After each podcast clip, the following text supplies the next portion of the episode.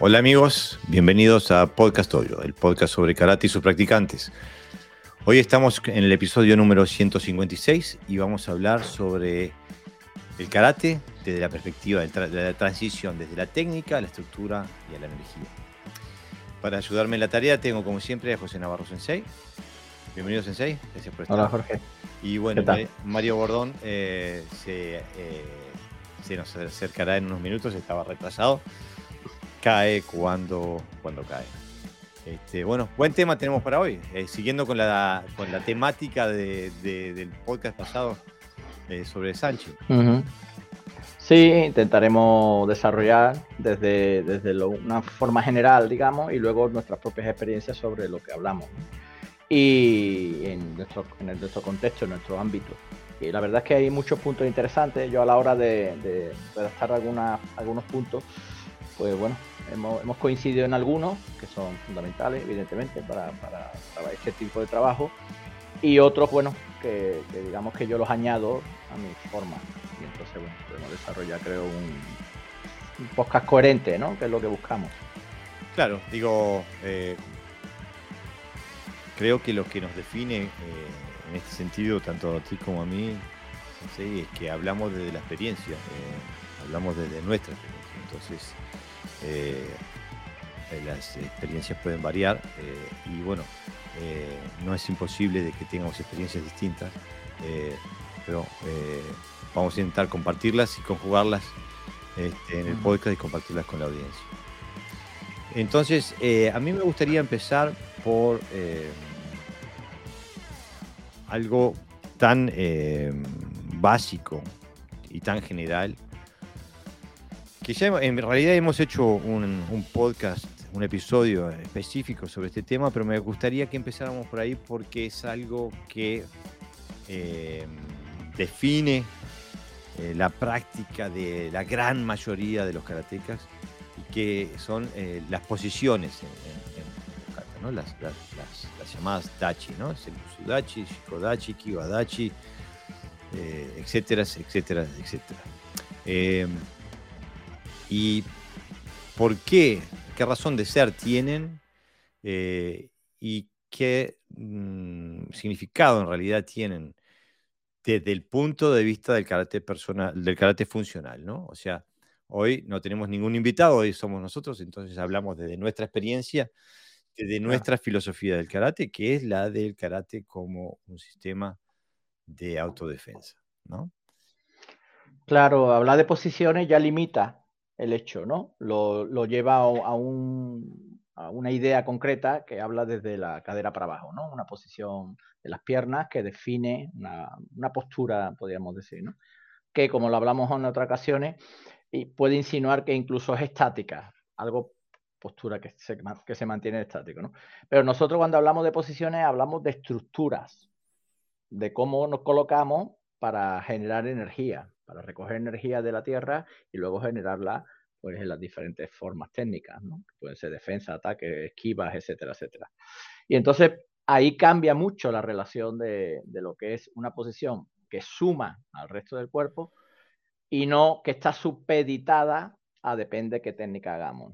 Claro, porque eh, me parece que sería correcto empezar diciendo que desde el punto de vista semántico, eh, no conozco el japonés, eh, no sé si tiene la misma connotación semántica en japonés que en nuestro idioma, pero desde el punto de vista semántico, hablar de posición ya... Postura o posición. Eh, exactamente, hablando de posición ya estamos hablando de la antítesis del movimiento.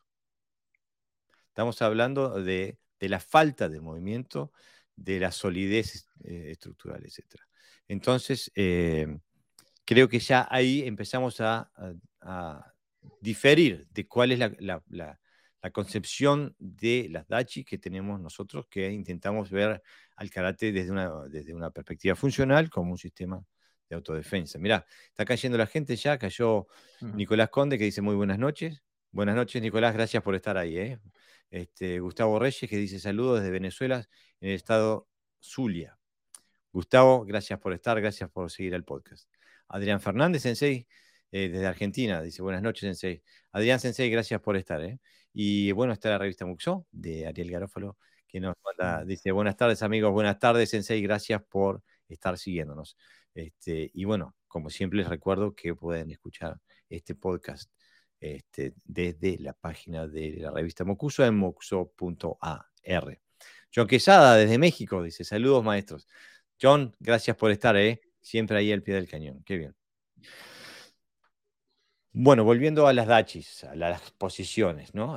las, em, para mí, en, realidad, pues, el sinfín de dachis que se puede, eh, que hay, eh, para mí son un, momento de alineamiento estructural óptimo, eh, pero con énfasis en, un momento, no, es, no son una posición, Claro. Como creo que tú mismo empezabas diciendo, son una base de generación de energía, ¿no? A ver, Antonio Amado dice, la posición debe estar al servicio de la técnica y no al revés. Creo que es un error asociar una posición a una técnica. Uy, ¿cuántos debates tenemos Antonio y yo? Eh? Este... Él, es compañero. Y entonces debatimos mucho porque estamos de acuerdo, quiero decir, los dos. Bueno, ese tema lo hemos discutido mucho también y estoy completamente de acuerdo. Eh, para mí, asociar una posición a una técnica es... Muy básico. Es claro, es limitar la técnica. Es, como decir, puedo escribir si estoy sentado, no puedo escribir si estoy parado. Este, eh, pero de todos modos hay mucha gente que asocia y cuando digo gente, estoy hablando de, gente muy avanzada que asocia una técnica a una dachi. Eh, también las funciones a veces, ¿no? También, ¿no, Jorge? Se atribuye, por ejemplo, un Nekoshidashi a un movimiento de absorción, mm. Un Fudo, un Kiba o un a un movimiento de retener, de luchar ahí en el sitio, y un Senkusudashi, por ejemplo, un movimiento de, de transmitir energía, de ir hacia adelante. Yo iría un poquito más allá incluso porque eh, realmente eh, tú puedes absorber una técnica sin tener que pasar por Nekoshidashi. Exactamente. Una, fuerza del otro. No hay, no hay una posición. Se puede definir un Nekoshidashi y decir, bueno, es que libera la pierna adelante para poder patear. Bueno, también se puede patear con el peso repartido, es decir, no necesariamente tiene que estar el, el Nekoshidashi. Entonces, donde nos encontramos la mayor dificultad, incluso en gente que que practicas un karate funcional, o por lo menos eh, busca un karate funcional, es mm, si tú pones a alguien a hacer el, kata sin posiciones, o sea, no, sin las posiciones reglamentadas, sino que si tú vienes uno y imagina que estás absorbiendo, pues hace un desplazamiento para atrás, si está atacando, etcétera, etcétera. Hay cierta dificultad ¿eh? en, expresar Mm, de forma libre el kata sin posiciones eh, geométricas. La tenemos tanto en el ADN mm. que es complejo. Y lo extraño es que, digo, yo, basta, basta ver con cualquier comité de dojo o deportivo, lo que quieran, nadie se para en Nekoashi para hacer una Maiger. Digo, son, son pseudo teorías. Creo que existe en karate nada más, ¿no? Yo podría decir que casi existe en karate esa posición, karate, las artes marciales. Pero aparte eh, que existe nada más que en la teoría del karate, porque cuando se va a aplicar, todos esos argumentos, esa pseudo realidad que se crea, se tiran por la ventana, se tiran por la borda, desaparecen. Mira, ahí cayó Mario. Bienvenido, Mario, mejor tarde que nunca, ¿eh? Hola, buenas, mil disculpas, mil disculpas que. ha venido, ha venido en Senkusudashi, ¿no? ¿Eh? Que ha venido en Senkusudachi. Vine haciendo Nekoasidachi desde hace. Este. eh, no, un, accidente en carretera y, no, no, puedo volar. Lamentablemente no puedo volar. Ah, bueno. Tenemos que decirle a, los financiadores de Podcast Doyo que te compren un helicóptero que no puede ser. Sí, sí, me vendría muy bien. o una máquina para teletransportarme de esas. De... Eh, cambias la pantalla un poquito, estamos como muy lejos, ¿no? Lo que pasa es que quedamos, quedamos atorados. Ah, uy, quedamos peor casi. Este, ¿Cómo se llama? Lo que sí. Eh, Les venía escuchando que estaban hablando de los tachis, Ah, bueno, me parece muy bien que, sigas, el, así estás al, al, al, tanto de lo que veníamos hablando.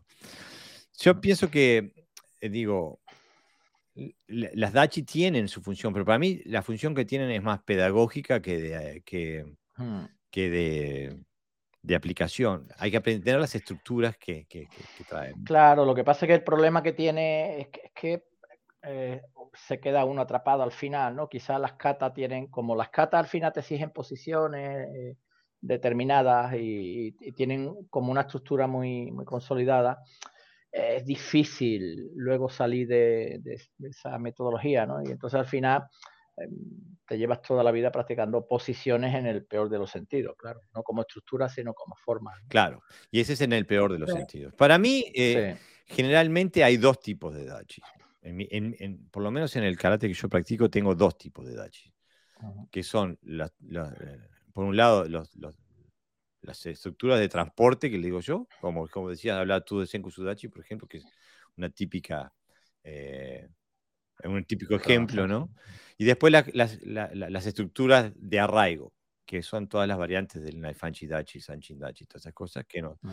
Eh, pero que son estructuras internas que no necesariamente eh, se expresan de la, de la, misma manera en la práctica y que se, y que se expresa mucho menos. Eh, lo único que se necesita es eh, llegar a la estructura interna sin necesariamente expresarla en una posición externa total, ¿no? Este, eh, yo, por ejemplo, trabajo mucho con bolsa de arena y ahí siempre estoy intentando trabajar desde las estructuras creadas por las Dachi, pero no me ves parado en un Senku Dachi o, o parado en un Naifanchi Dachi. Siempre intento hacer ese tipo de conexión, por ejemplo, si estoy golpeando, lo intento hacer con la pierna de arraigo, la pierna del con la cual golpeo es la que intento tener estructurada en, las conexiones de, un dachi específico. Eh, pero mm, si no, si uno compara, y nuevamente vuelvo a hablar desde lo que se hace en mi escuela y la perspectiva que tengo yo del karate. Las, estructuras de transportes tienen todas la misma estructura en relación al, esto lo hemos hablado antes, la, fuerza de gravedad es constante en todos los puntos del planeta, bueno, varía un poquito con la altura, pero para, hacer karate eh, se puede decir que es, constante en todos los puntos del planeta. Por lo tanto, las estructuras óptimas son las mismas siempre, o sea que cambiar la estructura óptima sería en detrimento de ella. Por lo tanto, las estructuras de transporte tienen que tener todas la misma relación con el planeta Tierra y las estructuras de arraigo, una vez que llegan a, la, conexión óptima, es esa conexión que tienen que intentar replicar. Cualquier variación, más alto, más bajo, lo que sea, sería en detrimento del arraigo que uno está intentando lograr. O sea que yo, por ejemplo, a mis cinturones negros, lo primero que le veo es lo que intento buscar en su, en, su, en su movimiento, en sus estructuras, es la uniformidad. O sea, si empiezan a cambiar de, de, de, estatura, ¿no? De altura, cuando hacen las diferentes dachis, sé que no están teniendo una relación constante con, con la Tierra, sino que la están definiendo según la posición que estén usando. Entonces eso, eso resta, ¿no? Claro. Sí, lo que pasa es que al, final la posición son generadores de fuerza, quiero decir, de energía en, diferentes sentidos. Y, evidentemente de absorción de fuerzas, ¿no? Por eso nos enraizamos, necesitamos dos cosas. Una, necesitamos el suelo para impulsarnos, para generar fuerza, y necesitamos el suelo para aguantar o soportar una energía que viene en contra, ¿no? Pero, por ejemplo, si yo empujo un coche que más o menos pesa, no me pongo en un senkusudashi amplio y empiezo a empujar empujo cortito y a medida que necesito más energía, la posición se va ampliando. Exactamente. Pero en karate se empieza ya largo. Creo que ya se empieza un poco con, con, la estética más que con la función, ¿no? Entonces, eh, en algunas escuelas sí se hace un poquito más corto, se hace de, de diferentes maneras. Y luego, evidentemente, el, el, si no tienes una buena estructura, o sea, si tu, si tu tren inferior, primero, o sea, cadera, eh, rodillas y tobillo, no están bien alineados, pues evidentemente hay fugas de energía por todos lados, aparte de las lesiones que pueden causar, porque se pueden causar lesiones por, por exceso y por defecto, de las dos maneras. Exactamente, exactamente. Ah. El, problema que yo veo con los dachi, eh, o sea, es que toda la estructura pedagógica que tiene karate, eh, si caes en, digamos, en un dojo eh, normal, hegemónico, está enfocada para, para, la vista de un tercero. Entonces, siempre, tanto la posición que haces, como el resto de cosas, pero eh, hablando ahora de los tachis, están hechas para que el tercero que te ve de fuera eh, las note. Por eso se enfatiza tanto en la pausa, cuando terminas una técnica o entre técnica y técnica o lo que sea, cuando se los cata, de forma que se vea bien esa posición. Y claro, esa, esa pedagogía que te enseña desde el primer día a ir parando la posición, a forzarla, te dice, no, hazla más, más amplia, que se vea bien, qué tal, ¿no? siempre estás con ese, con ese enfoque. Luego, si lo quieres cambiar, cuesta mucho. Porque tienes que desaprender esa parte. Claro, en los katas pinan, por ejemplo, una de las características de Shitoryu, no sé si pasa en otros estilos, eh, en, otros no, pero eh, me refiero que no conozca yo, se dice las defensas en Senkusu y los ataques en Hansenkusu en Motodachi. O sea, se especifica, da igual lo que lo eh, quiero decir la función las defensas, que ya sabemos qué se interpreta por defensa, que dan Barai, Ageuke, sí. etcétera, etcétera, ¿no? Eso ya sería otro debate que estamos siempre constantemente hablándolo, siempre caemos ahí, ¿no? Como, como una ruleta. Entonces, eh, ya se define qué tienes que hacer y entonces, claro, eso todo crea todas unas asociaciones de, de, ideas, ¿no? Es decir, que una defensa se hace con tal, de, con tal posición, etcétera, etcétera, ¿no? Y excepto aquellas que son de absorción, que normalmente, bueno, se suelen hacer en Neko, en Neko Ashidashi, ¿no? Y coinciden casi todas con técnica de mano abierta, curiosamente. Así que eh, eh, es muy difícil luego salir de esa tendencia, ¿no? Yo solo he visto en muchos estilos, ¿eh? Mm. En muchos estilos distintos he visto. Existe también en otros estilos. Se especifica, por ejemplo, ah, no, haz la posición así si estás defendiendo o así si estás atacando o ten en cuenta que como es una posición tal, estás en la defensa. Es una norma, es una norma quiero decir, que se hace como norma, con lo cual, si no haces eso, lo estás haciendo mal. Claro, y ese creo que eh, a lo que se están refiriendo ahí es la gran eh, problemática de este podcast, ¿no? Cuando, eh, no cuando traemos invitados, que ahí nuestra política siempre es, darle esta plataforma al invitado y que dé su posición sobre el karate. Pero cuando tenemos charlas como estas, es donde hablamos nosotros nada más, que eh, apelamos siempre a una revisión de los dogmas del karate. Y eso puede ser algo muy controversial para mucha gente porque eh, eh, tenemos un sinfín de cosas en la cultura del karate a, las cuales nunca ponemos en tela de juicio. Y bueno, y, al no hacer eso, bueno, hay puertas que mantienen cerradas, se mantienen cerradas. Nos manda un saludo Carlos Vera que dice buenas noches, maestros desde España. Saludos. Carlos, muchas gracias por estar ahí. ¿eh? Roberto Daniel Bonet nos dice muy buenas noches para todos, un abrazo grande desde Tenerife. Roberto Sensei, gracias por estar, gracias por seguir al podcast. Hictoro dice buenas noches de Sevilla, maestros. Gracias por estar, vamos, arriba a Sevilla. ¿eh? Este... Hola, José Antonio. Pero esa, esa ruptura de, de, paradigmas o de dogmas que, que comenta Jorge, eh, el problema es que no se puede hacer de un día para otro. Porque muchas veces yo creo que lo que pasa, o sea, y, lo digo también por experiencias propias, que uno dice, bueno, ah, vale, esto era un dogma, era un paradigma, bueno, vale, pues ya mañana, cuando vuelva a escuchar esto, no lo voy a asociar, sino lo voy a ver desde el otro lado, ¿no? Y no es así, porque después en el día a día, en tus entrenamientos, esto y lo otro, lo sigues reforzando incluso sin darte cuenta. No es que alguien te diga, mira, esto es un dogma, y ah, vale, pues ya está, ya, ya me olvido de él y fuera, ¿no? El problema es que se hace con, con un hábito.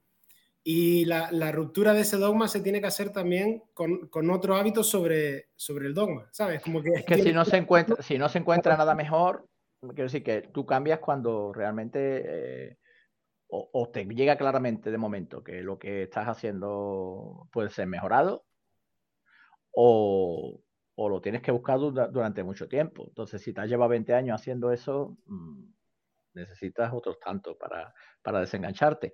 Y, y, luego es que hay que saber diferenciar que cuando, que cuando decimos que, que, no, que no hay que hacer posturas, no nos referimos a que no hay que tener una arquitectura correcta en las posiciones. O sea, mi cuerpo tiene que estar bien colocado.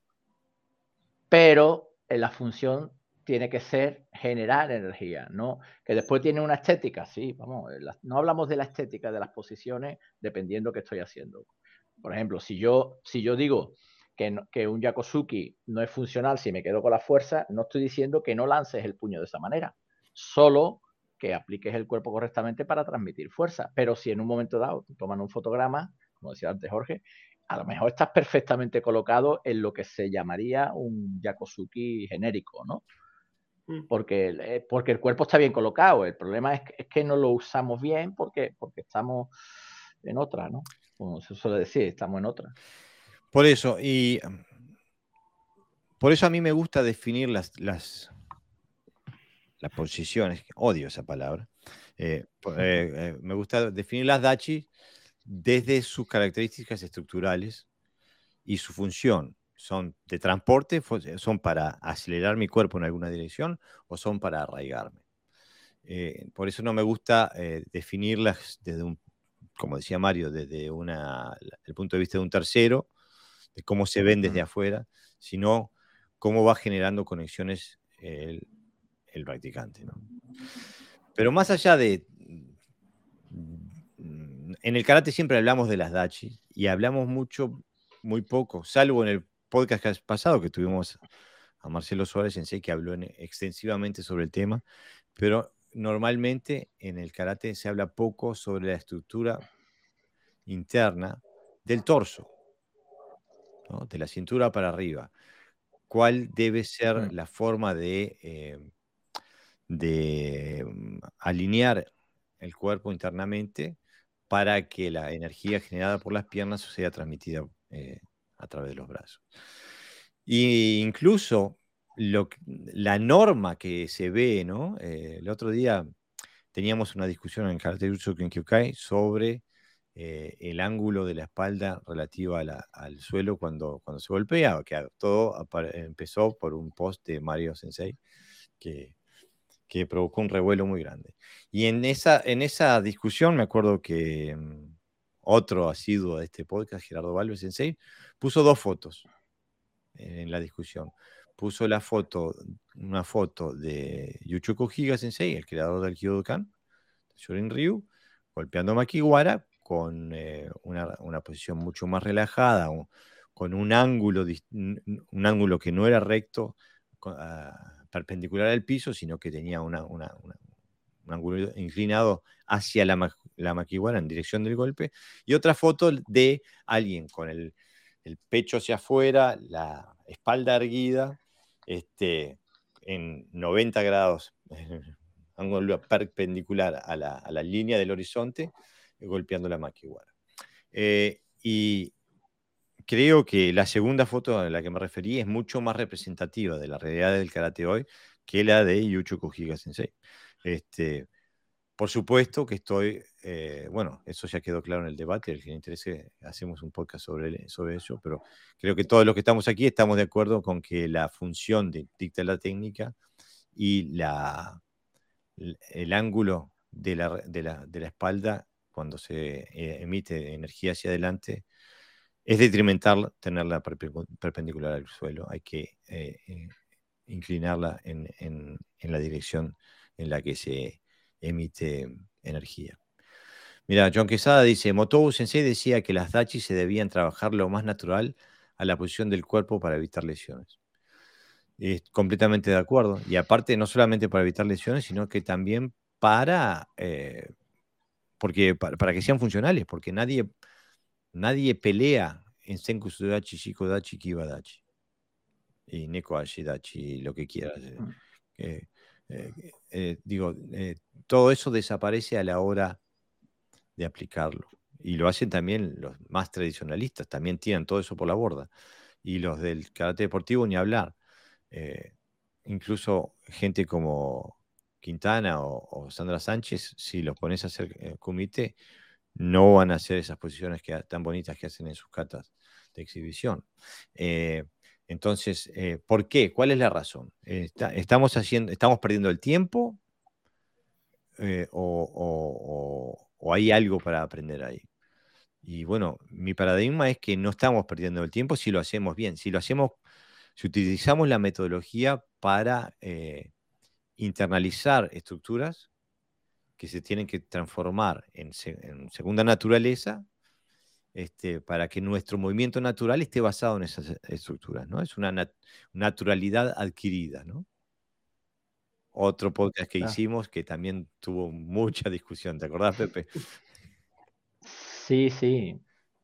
Eh, es que si no. Eh, bueno, eh, la, discusión es, partía en que el karate no es natural. Y a partir de ahí, pues si uno piensa que el karate no es natural, pues nada, nada, es natural. Porque decía que lo, que nosotros tenemos movimientos básicos como seres humanos y entonces pues no podríamos hacer otro, sino que estábamos forzando el cuerpo. Pero bueno, forzar el cuerpo también se naturaliza, quiere decir que uno puede hacer movimientos naturales. creo que no fue bien entendido. De todas formas, eh, eh, lo, de, lo de la... Yo, yo, creo que lo que falta es pegada, pegar. O sea, ponerte frente a algo y golpear y recibir. Cuando a ti te zamarrean y te empujan y te tiran de ti y te quieren tirar al suelo y tú estás golpeando, y ¿no? el cuerpo es sabio y se va a colocar de una manera determinada. Y entonces nunca se va a colocar, las energías se van a, van a ser coherentes. Quiero decir, si tú quieres empujar algo de verdad, tu cuerpo se va a organizar para empujar eso. Es decir, va a crear, la función va a crear la postura. Claro. Pero si tú, una energía va para un lado, el tronco va la energía para arriba, mi, mi, pierna de atrás se coloca para no sé dónde, pues claro, todo eso puede quedar estético en un momento dado, pero es a funcional desde el punto de vista de la transmisión de la, de la energía. Y luego además eh, eh, se desconoce también los puntos de conexión interno. Eh, interno, seguro y externos también, porque por ejemplo, el, la, en, Tai Chi, hablando el otro día también un poquito de, sobre, ampliando un poco lo de Marcelo, se habla mucho de las tres coordinaciones, ¿no? De cómo el hombro se conecta con la cadera, el codo con la rodilla y la muñeca con el tobillo, ¿no? Y entonces, eh, eh, o sea, que todas las articulaciones realmente están interconectadas entre sí, ¿no? Y, el tronco se coloca de forma redondo porque en esta, en esta dirección se transmite más energía que en esta dirección. O sea, si nosotros estamos así, somos menos fuertes que si estamos así. Mm. Por eso quería, eh, quería entrar un poquito en cuál es la, debe ser la estructura interna del torso eh, para, eh, para optimizar estos procesos. ¿no? Y que podríamos hacerlo de forma sistemática. Por ejemplo, una cuestión que veo muy a menudo en el karate es gente con la eh, cabeza un poquito tirada hacia atrás, la mandíbula eh, eh, hacia adelante, ¿no? Produciendo con la mandíbula. Y eso en un, no solamente desde el punto de energético, estructural, pero desde el punto de vista táctico es un suicidio, es pedir que te hagan el knockout. y además es un tema que, se, que también se, se, pone como norma, porque yo me he encontrado así de veces de Sensei diciéndole al alumno, no, mira para adelante, como diciéndole, mira para adelante, plan, levanta la cabeza, levanta la cabeza cuando está haciendo el cat o lo que sea, ¿no? No que esté mirando al suelo, porque es verdad que hay gente que mira al piso con los ojos, pero no, que le, pedía que levantara la, cabeza. Claro, y eso es muy normal, de que yo pienso que tanta atención que se le brinda en el karate normativo a las posiciones eh, está proporcionado, proporcionalmente con, eh, eh, combinado con la falta de atención que se le da a la, estructura de la parte de arriba del cuerpo. Yo para mí, eh, hablando de la cabeza y la posición de la cabeza en relación al torso, lo que siempre hago, y esto lo aprendí también en, eh, en Tai Chi, es intentar eh, crear lo que se le dice la, la, órbita microcósmica, ¿no? O sea, empezar por, por meter el mentón hacia, hacia adentro y estirar, como que uno queda colgado de la cabeza, ¿no? Colgado del tope de la cabeza, cuestión de, cerrar la boca del tigre en la nuca este, y tener la mandíbula cerca del cuello. Eso es como requisito número uno, antes de empezar a hacer nada. Cuando la gente está así, está desconectada, sin, em, la, eh, sin la mentalidad del guerrero y aparte está expuesta a, a, bueno, a ser noqueado con cualquier tipo de contacto que le haga contacto en la mandíbula. ¿no? Mira, Wilmer Rafael eh, Guerra nos dice, saludos desde Venezuela. Para transferir la mayor cantidad de energía, todas las fuerzas que actúan en el golpe deben tener la misma dirección y sentido. Mejor dicho, imposible, justamente.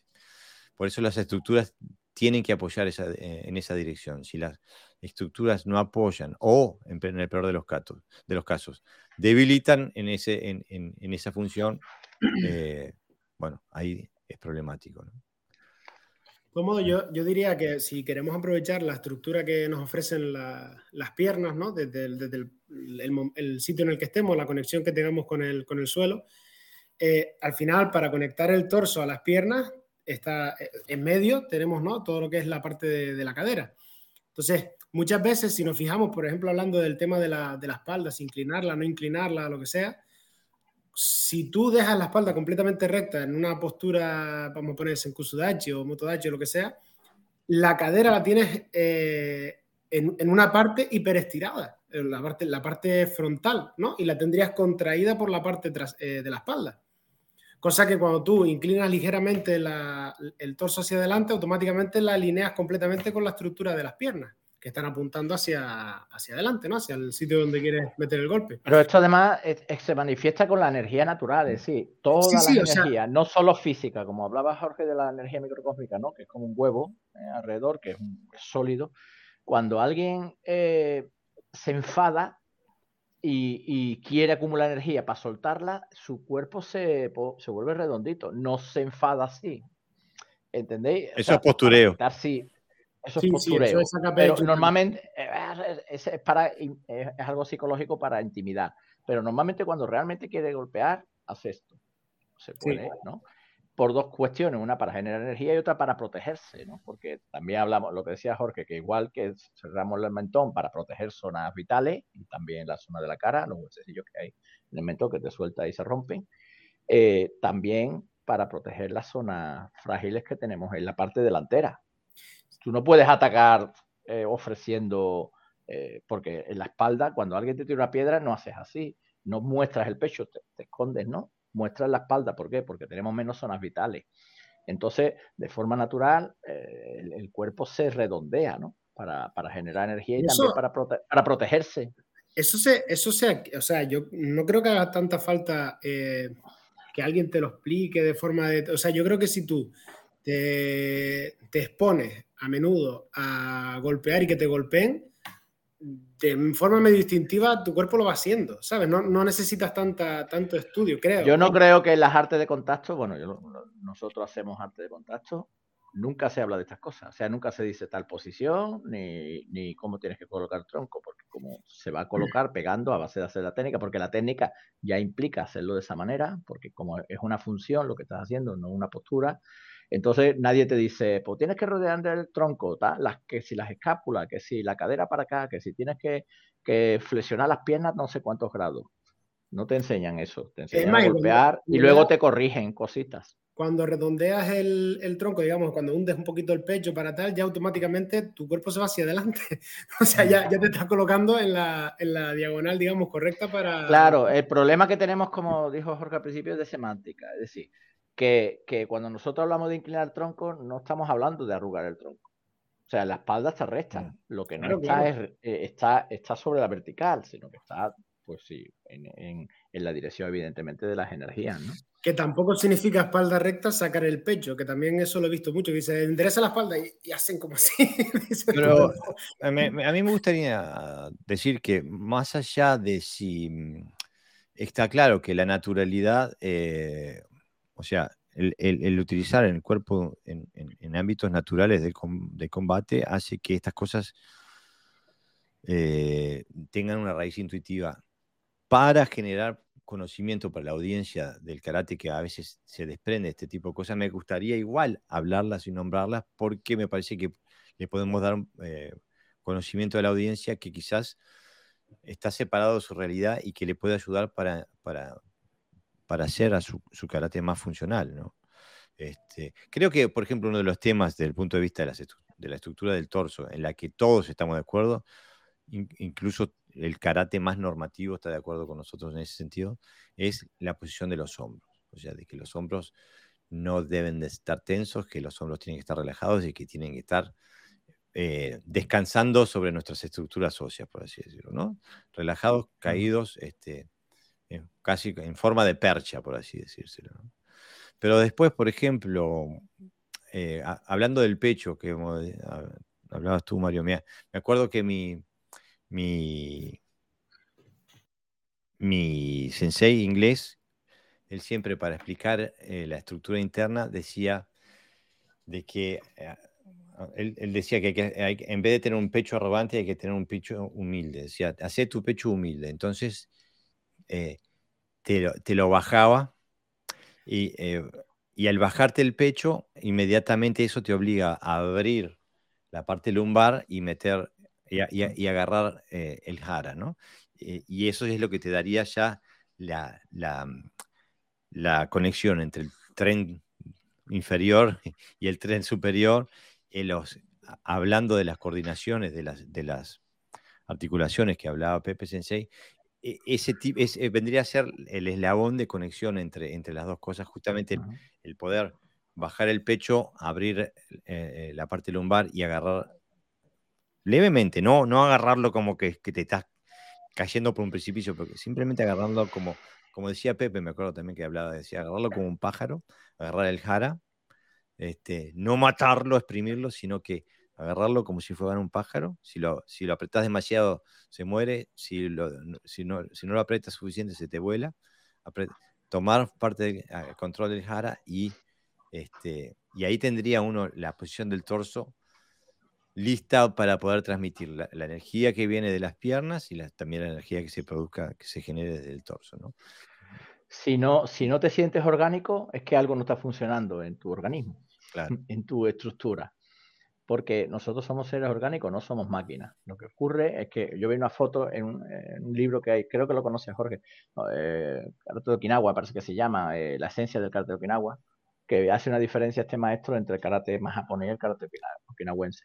Y en el karate japonés lo representa en una, foto como por dentro, como una maquinaria, ¿no? Como si fuera, como si fuéramos un auto, un coche, como queráis llamarlo.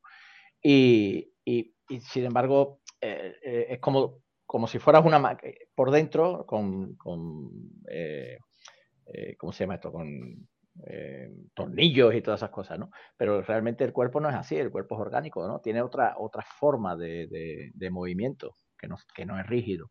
Y entonces, claro, eh, a veces pensamos que, que somos como robots, ¿no? en sentido exagerado quizás, pero, pero sí como, como mucho hueso ¿eh? y poco músculo y articulaciones. Sí, el sistema ese de engranaje lo, lo, vi yo una vez en un libro de Nakayama. De, Nakayama también, sí, exactamente. Pero en ese libro, en ese libro, ese libro viene un dibujo para expresar la diferencia entre una forma de entender el karate. ¿Es el libro de Arakaki? Eh, no, es de. Sí, Jorge, sí. aquí. Sí, ahora no lo si Antonio, si Antonio me puede ayudar, que no, es que no me acuerdo el nombre, que lo tiene él ahora leyéndolo.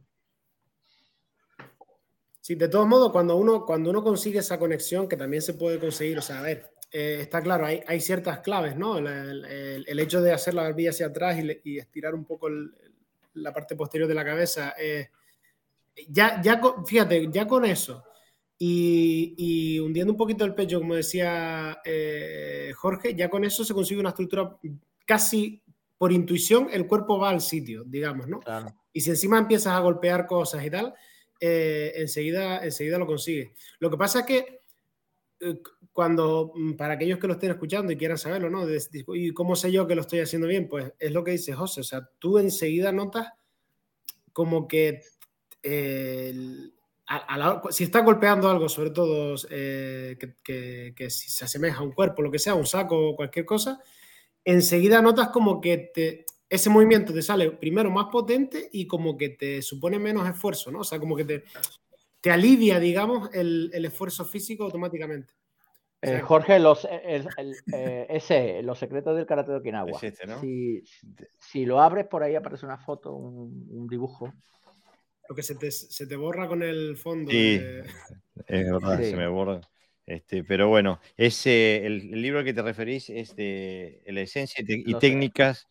Dice, Los secretos del karate de Okinawa, esencia y técnicas. Yoshi Arakaki. De Arakaki, exactamente.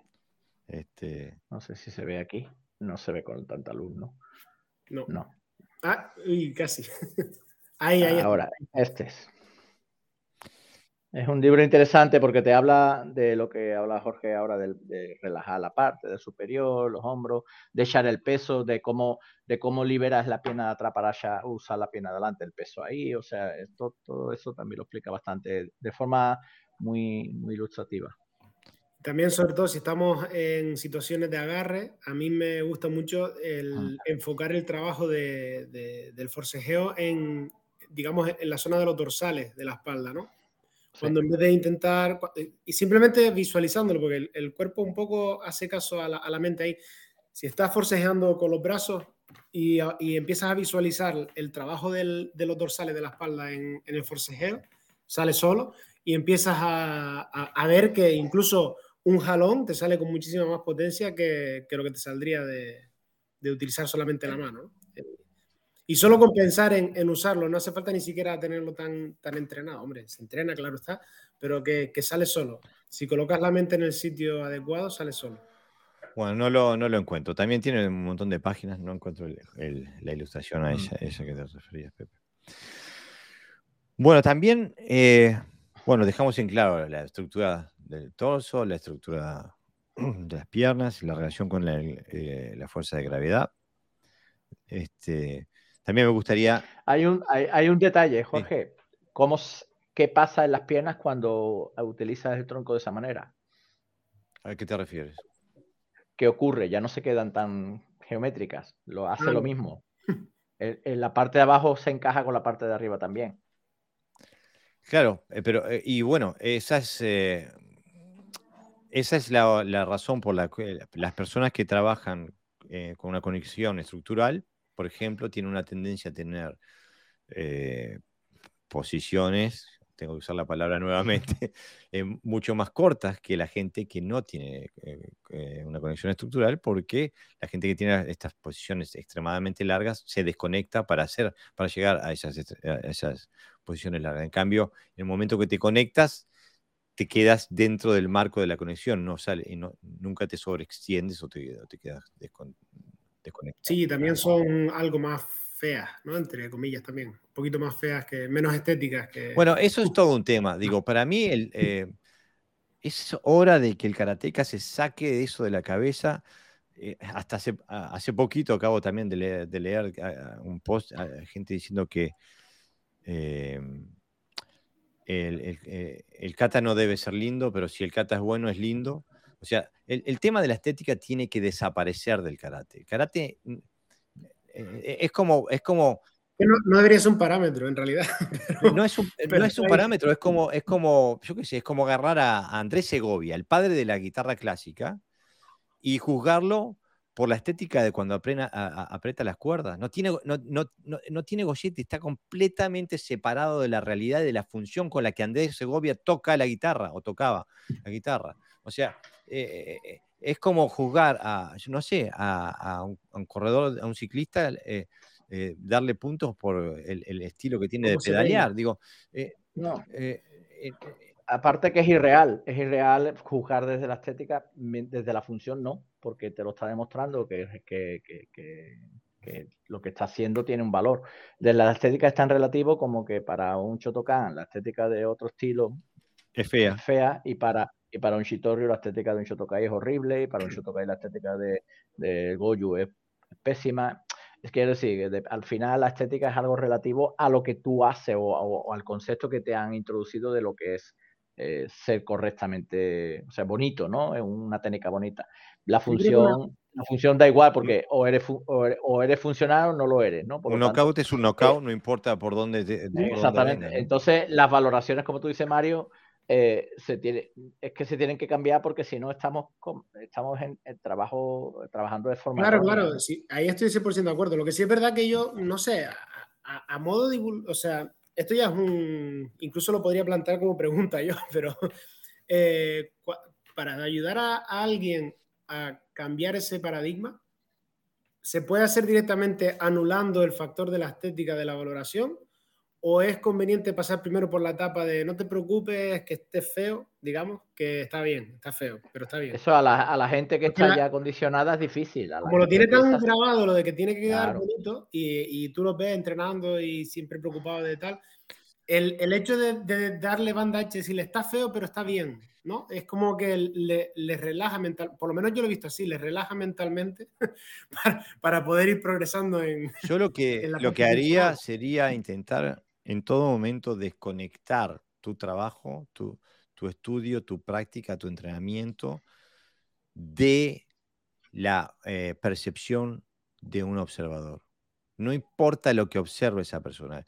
Eh, aparte incluso si un buen sensei no te va a venir con, eh, con correcciones estéticas, te va a venir con correcciones estructurales, te va a venir con correcciones tácticas, con correcciones técnicas, no te va a venir con correcciones estéticas, si es alguien que sabe. O sea, la, percepción estética del tercero es totalmente irrelevante. Digo, eh, y hay que sacarla de adentro del dojo y hacerle acordar a la gente que, eh, escúchame, cuando estás golpeando, no importa la estética del golpe, lo que importa es el efecto del golpe. Y, lo que importa es el proceso interno tuyo que te lleva a golpear más o menos fuerte. Eso es lo importante, ¿no? Eh, entonces, eh, pero, pero estamos, creo que el karate deportivo tiene muchas virtudes, pero una, de las cosas malas que ha traído al mundo del, karate es justamente la visión, la objetivización, la tercerización de la vivencia del karate. La vivencia es personal y única. Y, incluso el trabajo del sensei nunca puede ser más que una aproximación, que intenta aproximarse a la vivencia del alumno, este, pero no intenta aproximarse a la estructura o a la técnica del alumno, intenta aproximarse a su vivencia, intenta aproximarse a, los pasos de la, conciencia del alumno e intenta concientizar áreas de las cuales el, alumno no ha llegado a ser consciente. Y, por ninguno de esos pasos, de esos contextos, tiene que ver la estética. Eh, tenemos que sacarla del paradigma porque la verdad que para mí es un cáncer del karate este, que, le, resta, eh, le resta vitalidad, le resta la sangre de la vida, ¿no? Mm. Mira, cayó Facundo Rodríguez, dice buenas, aquí Facu de Buenos Aires. Facundo, bienvenido, ¿eh? Y Manu dice saludos desde México, pero estamos en toda América Latina y eh, España, ¿eh? Bienvenido, Manu, vamos arriba. Este, después también quisiera hablar eh, un poquito eh, de la respiración. ¿Qué me dicen de la respiración? Hay, escuelas que trabajan muchísimo con la respiración, hay otros que eh, apenas la nombran. ¿Qué, te parece a ti, Pepe? Bueno, muy importante en karate. Tiene connotaciones, quizás yo creo que está sobrevalorada la respiración. Permítame, esa, desde el punto de vista funcional está sobrevalorada porque eh, Pepe, para, perdona que te interrumpa, porque Manu viene con eh, eh, un, argumento sobre lo que veníamos hablando y no quiero volver para atrás. Terminamos de hablar un poco con Manu y, después te doy la palabra nuevamente. Dice, Manu escribe, dice, saludos de México. Soy practicante de Kung Fu.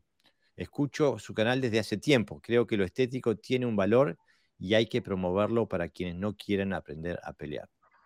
Bueno, Manu, em, justamente lo que estamos explicando al principio del podcast es que hoy, hoy no tenemos invitados en el podcast, entonces el episodio de hoy es editorial.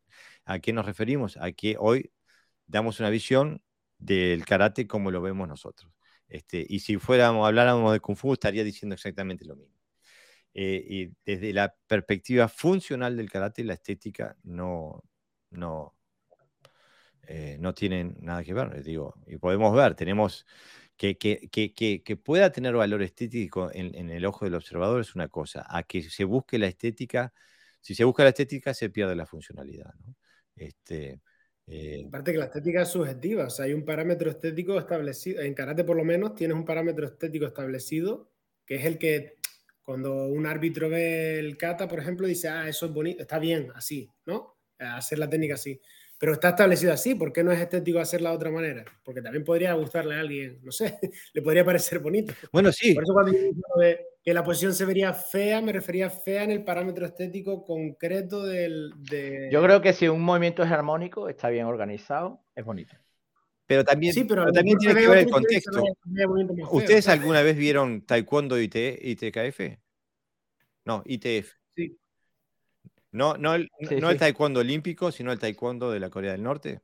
Bueno, ellos tienen un principio que todo lo que hacen lo hacen subiendo y bajando. Eh, eh, cada movimiento sube y baja, sube y baja, sube y baja, sube y baja.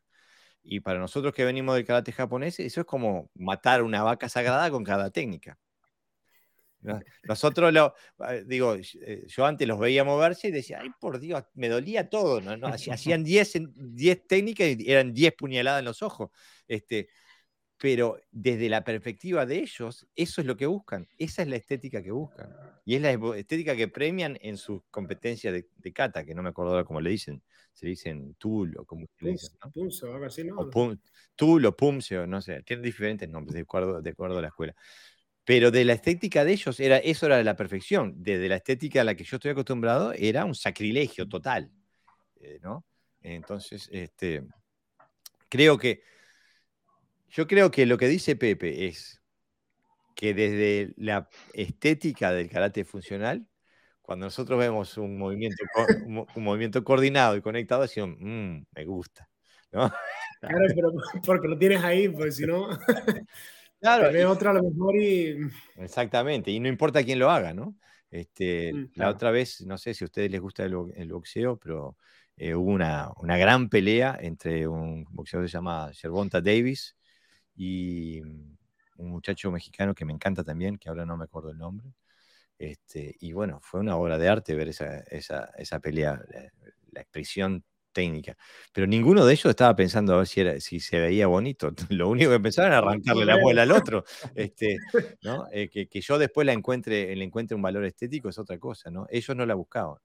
Este, eh, mira, Carlos, Carlos Vera dice, Jorge, me has quitado las palabras de la boca. El gran problema de la estética la tiene en gran parte la competición.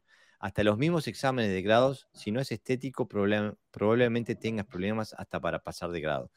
Claro, y el problema es que la, eh, forma de pensar del karate competitivo, eh, de kata, mejor decirlo, no del kumite, pero de, la las competencias de karate, se ha, permeado de vuelta, se ha retroalimentado hacia el dojo nuevamente y es la, expresión técnica de, la competencia de kata que es la que se, se busca dentro del dojo. ¿no? Mira, Manu dice, Gracias por leer mi comentario, completamente de acuerdo, pero podría haber lugar para la parte estética y la aplicación marcial. Distinguirlos es sano, que lo real sea real y lo estético también. Justamente, si se sabe lo que se hace, no hay problema. El problema es pensar que las dos cosas son la misma cosa. Mirá, Franco Recurso Sensei cayó, mira qué bien. Este, Dice, el otro boxeador se llamaba Ryan García, exactamente, me encanta. Tiene una, una, zurda, una izquierda, un gancho de izquierda que te arranca la cabeza, pero no, lo pudo conectar. Y dice, eh, Sensei, entiendo que con estética se refieren a dar valor a la forma genérica y ese tipo de cosas, porque como dice el Sensei Bordón, la estética depende del ojo de quien la mira. Una técnica con, eh, eh, como digamos, no estándares geométricos puede parecerme hermosísima por timing, intención, etcétera este, a eso nos referimos, que la, estética varía según quien la mira y según el contexto del observador, ¿no? La, estética es desde el punto de vista de una forma, punto, que, no importa la función. Entonces, eh, a eso nos referimos, que es algo que resta. Yo he estado en cursos donde durante horas me han dicho cómo tengo que poner el pie de atrás. O sea, venga el pie para eh, el pie para adelante, el pie para adelante, el pie para adelante, el pie de atrás para adelante. y, y, cuando esas cosas, bueno, eh, es decir, para cumplir unos estándares del estilo. Porque en otras escuelas pues, no le dan mucha importancia a eso. De hecho, se levanta hasta el talón, ¿no? se pone el metatarso para hacer un yakosuki. Entonces, nos referimos a la estética cuando es un movimiento que está por encima de lo que tiene que es una técnica, que al final no, no deja de ser una, una función, una. Mira, quisiera dar un ejemplo, porque justamente Franco Sensei, eh, ayer o anteayer, publicó un video eh, de él entrenando. Eh, entrenando golpear. Eh, está, estaba golpeando una rueda de, tractor, me parece. Este, y corregime, Franco, si dije mal.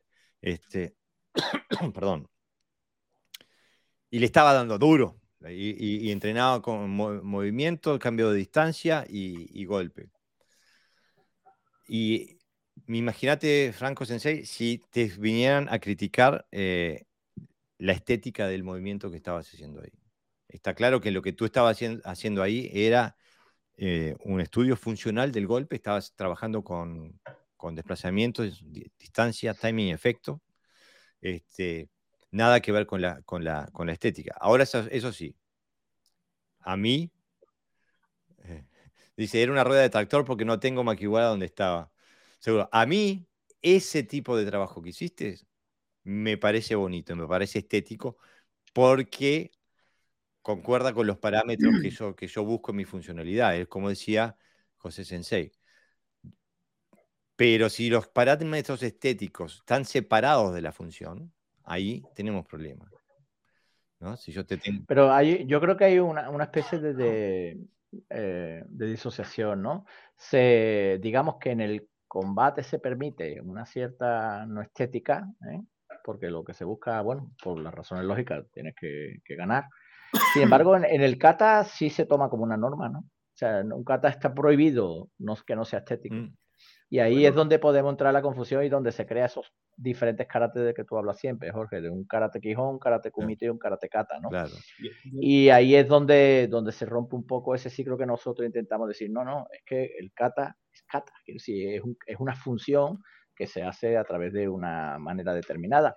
Pero si al final la kata tiene que ser estética y después el combate función, estamos trabajando un poco con una metodología un poco dispersa. Sí, un segundito, un paréntesis que quiero, porque me, me, encantaría juntar lo que acabas de decir tú, Pepe, con lo que dice Franco Sensei. Dice, buscaba funcionalidad al 100% ahí, en ese video.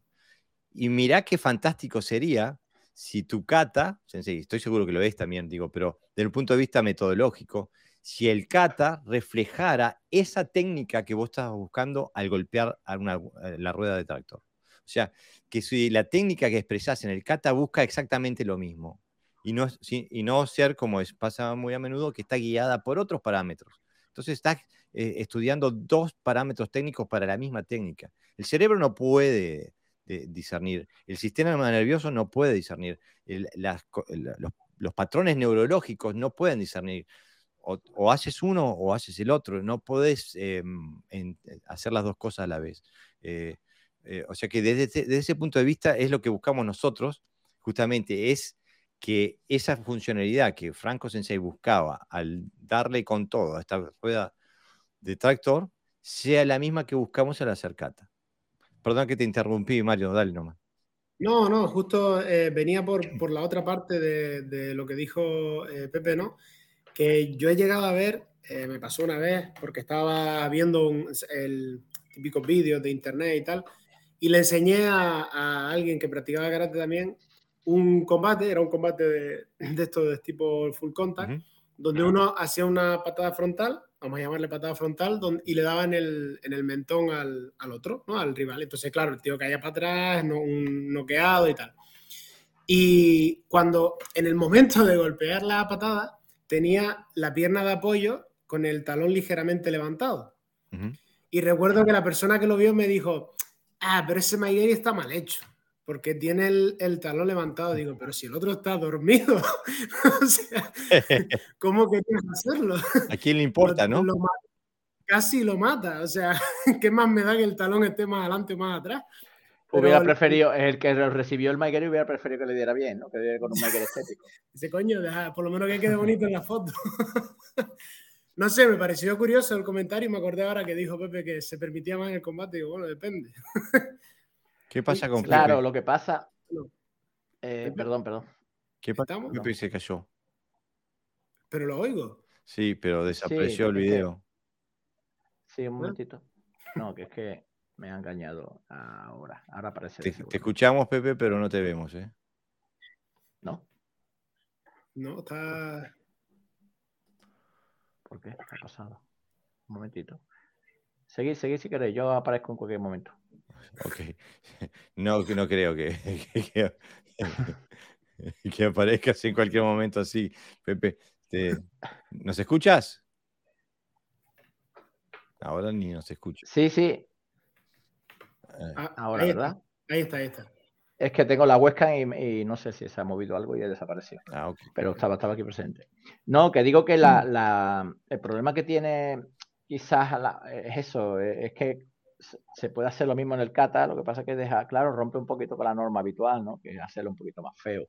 Pues claro, si tú, si, eh, porque parece ser que una, como, como estamos viendo, ¿no? Que, que el kata uno de sus pilares es la estética, ¿no? Es como la forma, ¿no? La, la postura correcta según esos patrones. Pero yo, por ejemplo, cuando nosotros hacemos eh, combos en boxeo, haces lo mismo que haces en combate y es súper estético también y súper... Y también trabaja esas cualidades que también tiene el kata, ¿no? De hecho, hay combos muy, muy difíciles de realizar, ¿eh? porque además mueves todo el cuerpo, no solamente estás moviéndote en línea, sino que ahora tienes que girar, mover, tienes que tener armonía, tienes que tener ritmo. Y para mí la kata está llena de esa belleza e incluso creo que es más rica en un momento dado de técnica, ¿no? Más diversa. Pero bueno, nos quedamos siempre en ese patrón tan, tan cerrado. Mira, bueno, nos dice Omar, Omar Fernández Petit, dice, buenas tardes desde Buenos Aires, Argentina. Siempre es un placer escucharlos, se aprende mucho con ustedes. Gracias Omar Sensei, gracias por estar, gracias por seguir el podcast. Para eso estamos, para, para intentar, eh, para intentar eh, divulgar un poco de información un poco que salga de la norma del, del, del karate federativo, por así decirlo. Este, de intentar profundizar más, eh, descubrir ese karate real y personal e individual que existe por ahí. Nos escribe también el Mundo Karate. Hola a todos. Saludos, gracias por estar aquí eh, y gracias por compartir siempre nuestro contenido. Muchas gracias, Sensei. Este, bueno, ¿seguimos? Sí, que Pepe quería ir corté, a la Lo corté y seguimos media hora más. Quiere ir a la cárcel hoy. Dale, dale. No, en mi experiencia, eh, cuando yo hablo de que la respiración está sobrevalorada, me refiero siempre del punto de vista funcional, de un carácter funcional, no que la respiración no sirva o no se pueda aplicar. De hecho, yo eh, hago mucho shikun, quiero decir, trabajo mucho shikun y trabajo meditación y la respiración la tengo en cuenta. Y de hecho la aplico en algunas katas como kata sanchi, kata tensho, japoren, etcétera, etcétera. Lo que ocurre es que es un tipo de respiración ah, eh, Jorge, Jorge, tú hablabas de dos, ¿verdad? De una respiración entrenada, que, se refería a la energía, y de una respiración aplicada, ¿no? A la técnica. Claro, sí. Entonces, la, respiración para mí, como metodología, eh, pasa un poco con la respiración como con otras cosas, ¿no? Que tal como la practicas en determinadas catas, luego no se puede aplicar en combate. Claro. Porque necesita, porque, porque, la respira, porque para hacer combate no solamente necesitas saber respirar, tienes que tener buena capacidad pulmonar, tienes que tener resistencia motor, o sea, muscular, eh, dominio, dominio del estrés, que eso también influye en el tipo de respiración que haces. Si estás estresado, la respiración es diferente. Eh, quiero decir que necesitas un entrenamiento específico que, que haga que respires bien, pero normalmente no se suele trabajar la respiración de forma tan metodológica en, en escuela de contacto. Se practica mm, o no, porque, porque eh, digamos directamente, ¿no? O sea, uno no se pone a, respirar, respirar de, de, de, una forma técnica, sino que cuando está en...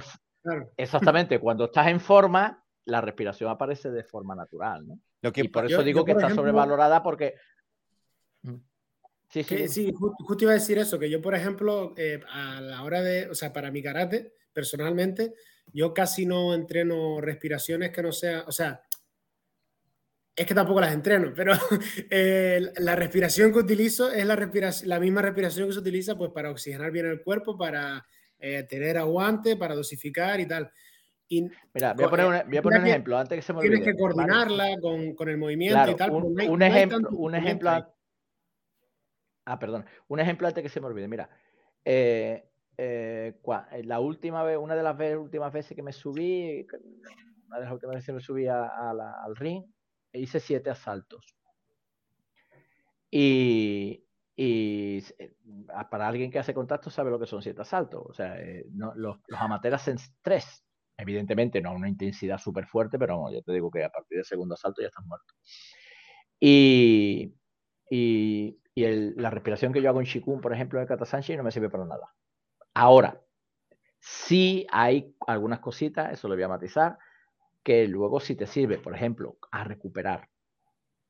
¿Cómo recupero la, eh, mi estado pulmonar? O sea, ¿cómo, ¿cómo soy capaz de controlar esa respiración para recuperar? Pero en el combate no me sirve para nada es otro tipo de respiración la que se utiliza a nivel técnico y a nivel de karate funcional que lo que se hace relajadamente en el dojo haciendo determinada kata, que seguramente seré criticado por esto, claro, porque pero no lo puedo dominar todo. Yo domino lo que puedo dominar y lo que yo, hasta lo que yo domino es lo que estoy diciendo. Mira, yo desde mi perspectiva, eh, el trabajo de respiración tiene dos pilares. Así lo entiendo yo. Eh, estoy completamente de acuerdo en lo que decís tú, Pepe, en que la respiración que haces en el kata eh, o que hagas en Chikung no te sirve para nada cuando estás eh, eh, peleando. ¿Por qué? Porque la respiración viene dictaminada, viene condicionada por las necesidades de oxígeno y de la capacidad cardiovascular de quien la hace en directa conexión con la actividad que está llevando a cabo. Punto. No hay, no hay otra. Eh, justamente el sábado que te digo que estuve eh, en lo de Pale, éramos tres, estábamos entrenando, entonces les estaba enseñando a hacer, eh, a utilizar los principios de Kakie mientras se estaba luchando en, el piso. y después de 90 segundos, el corazón está pam, pam, pam, pam, pam, pam, pam, y uno está porque estás, este, este, estás utilizando todo el cuerpo. digo, y Pale es prácticamente de Tai Chi también. Claro. Y, que te vengan a decir, no, no, no, tenés que hacer la respiración de Sanchin o, o de Qigong o de lo que sea. E, e, es, imposible. Ahora bien, creo que eh, lo, importante es no confundir las funciones. Porque, por ejemplo, la respiración que se hace en Qigong, la respiración que se hace en Sanchin, tiene funciones energéticas, tiene funciones de, oxigenar la sangre, no tiene la función de darte más capacidad cardiovascular. Eh, entonces, eh, por eso eh, es importante saber en, qué se busca, en qué se está trabajando. El problema es cuando se cree que estamos, que si hago, si hago 100 repeticiones de, de Qigong, me va a dar mejor capacidad, condición física y aguante físico a la hora de estar en el ring. No va, es, es mucho mejor que te, te, corras 10 kilómetros tres veces por semana a que te hagas 100 eh, repeticiones de Qigong. ¿no? Eh, eso tiene un efecto mucho más directo y, comprobable. Es que hay que verlo como, o sea, es que mm, no hay que verlo como un todos a una, ¿no? O sea, dentro de las partes que puede tener el entrenamiento de, un karateca, no todo está enfocado, o sea, no todo lo que hace sirve estrictamente en línea recta para el momento de la pelea, ¿no? Es como decir, no, yo, yo salgo a correr todos los días un kilómetro, voy a pelear mejor. Bueno, a lo mejor aguantas más eh, cardiovascularmente, pero pelear mejor, o sea, requiere muchas más cosas. No te vale con, con, tener buena capacidad pulmonar, también necesita, o cardiovascular, también necesita otras cosas, ¿no? O si yo me hago, es como la gente que piensa que por repetir muchas veces un kata, automáticamente vas a dominar sus técnicas en la vida real. O sea, hay, hay procesos de, transferencia y hay partes específicas de entrenamiento que yo creo que están pensadas para otros temas. O sea, tú, es verdad que para, para tener un buen desempeño marcial, una de las claves principales es tener una buena eh, salud física. Es decir, si alguien está eh, bien físicamente y tiene buena salud, va a tener mejores posibilidades de sobrevivir que alguien que esté jodido, ¿no? En general. Entonces, partes del, del, día a día de un karateca pueden pasar también por ahí. Y dentro de, dentro de, los, diferentes entrenamientos, el entrenamiento de chicuno, de katas como yo que sé, eh, que, que, requieren ese tipo de respiraciones y tal, no te están directamente ayudando a un enfrentamiento, directamente, pero indirectamente sí. Sí, no, pero no es a lo que... creo que capaz que nos estamos confundiendo de qué estamos hablando. Eh, hay, hay, muchos eh, ámbitos del karate donde se entrena, se coordina, por ejemplo, la, la, la, respiración con la técnica, eh, con, el, con, el, supuesto de que ayuda a la técnica. el problema es que esa respiración desaparece por la ventana cuando tenés que hacer la técnica con apremio físico, o sea, cuando estás, no cuando estás haciendo la, esa técnica delante del makiwara o delante del, compañero o lo que sea en el tatami, sino que cuando lo estás haciendo, que cuando estás en combate, esa respiración sale por la ventana porque tenés que solucionar tus necesidades de, oxígeno. Es lo, es lo primero que se desaparece del entorno. A eso se refería eh, Pepe. incluso un competidor que aunque no combata muerte, siempre los ve hiperventilando. Están reajustando la respiración porque el cuerpo se ha puesto en un nivel de tensión determinado que necesita. Entonces necesita regular esa respiración para que la respiración corresponda. Y esa respiración no tiene absolutamente nada que ver con lo que se hace en las Ahora, pero... Pues, pues, imagínate ponerte casco, bueno, tú lo sabes, Mario, ponerte un casco, unos guantes y subirte arriba, donde, eh, donde ya eh, eh, sabes que vas a recibir y tienes que adaptar la posición. Y lo peor que puedes hacer es intentar regular la respiración. Sí, no, te llevas cuatro golpes en ciertas zonas del cuerpo también, que ya te lo, veo pensando. Entonces, yo lo que me refiero en, ese aspecto es que la respiración que se hace en karate tiene más un, como dice Jorge, un tema más energético de conexiones internas con nuestra mente, con nuestras sensaciones, que una relación directa con lo que es el combate. Pero hay gente que cree que sí sirve, que le endurece la respiración, que pega más fuerte si respira de una manera determinada. Y no, y creo que como decías tú al principio, Pepe, creo que también eh, este tipo, por ejemplo, la respiración que se hace en Sanchin, por ejemplo, creo que también puede jugar un gran papel en la restitución. de cómo recuperar, Seguro, claro. recuperas antes. Exactamente. Eh, en algún momento conté la historia de un alumno mío que era eh, soldado de élite este, de, aquí y que cuando nos vio hacer, yo no hace tiempo que no entreno a Sanchi, pero hubo un, periodo que lo entrené mucho y nos vio hacer Sanchi y dijo, pero que lo que hacíamos ahí era casi exactamente igual a los ejercicios de respiración que les hacían hacer a ellos antes de tirarse el agua. Él era abuso, este, antes de sumergirse en el agua, para eh, vaciar los gases que se van acumulando en los, en los pulmones y poder tener más capacidad pulmonar. O sea que... Por eso digo, al final es una... Claro, y la tensión, cuando tienes la tensión alta, por ejemplo, y respira y aprende a respirar y baja la respiración, baja también la tensión ah, arterial. Quiero decir que, tiene unos, que tiene, unos tiene unos beneficios enormes, pero yo estoy hablando ahora del carácter funcional, o sea, no me, que nadie me confunda, que ahora, ahora que va a respirar como uno quiera, no, no, la tiene un objetivo, pero que ya te digo yo, que en una pelea esa respiración que tú haces en las catas en, un entorno pausado y en tu dojo y no sé qué, no te va a servir absolutamente claro. nada. Yo tengo, la, tengo una anécdota, en su momento tuve un problema con, eh, con las venas y las arterias de, las piernas y me tuvieron que hacer, meter una sonda que te la meten por la ingle. Y para abrirte eh, la ingle, primero te tienen que dar anestesia, te la meten hasta el hueso. Entonces vienen con una aguja así, 40 centímetros. Y yo que soy, yo soy, a mí me encantan las agujas. Yo digo, me acuesto sobre las, no, les tengo un pánico.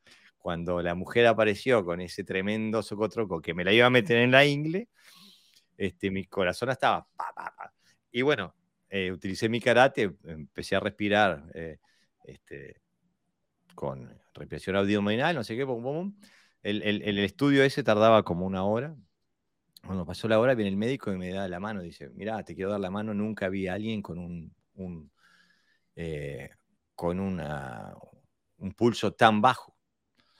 Eh, tenés que estar en una condición física fantástica. Le digo, no, lo que tenía un cagazo bárbaro.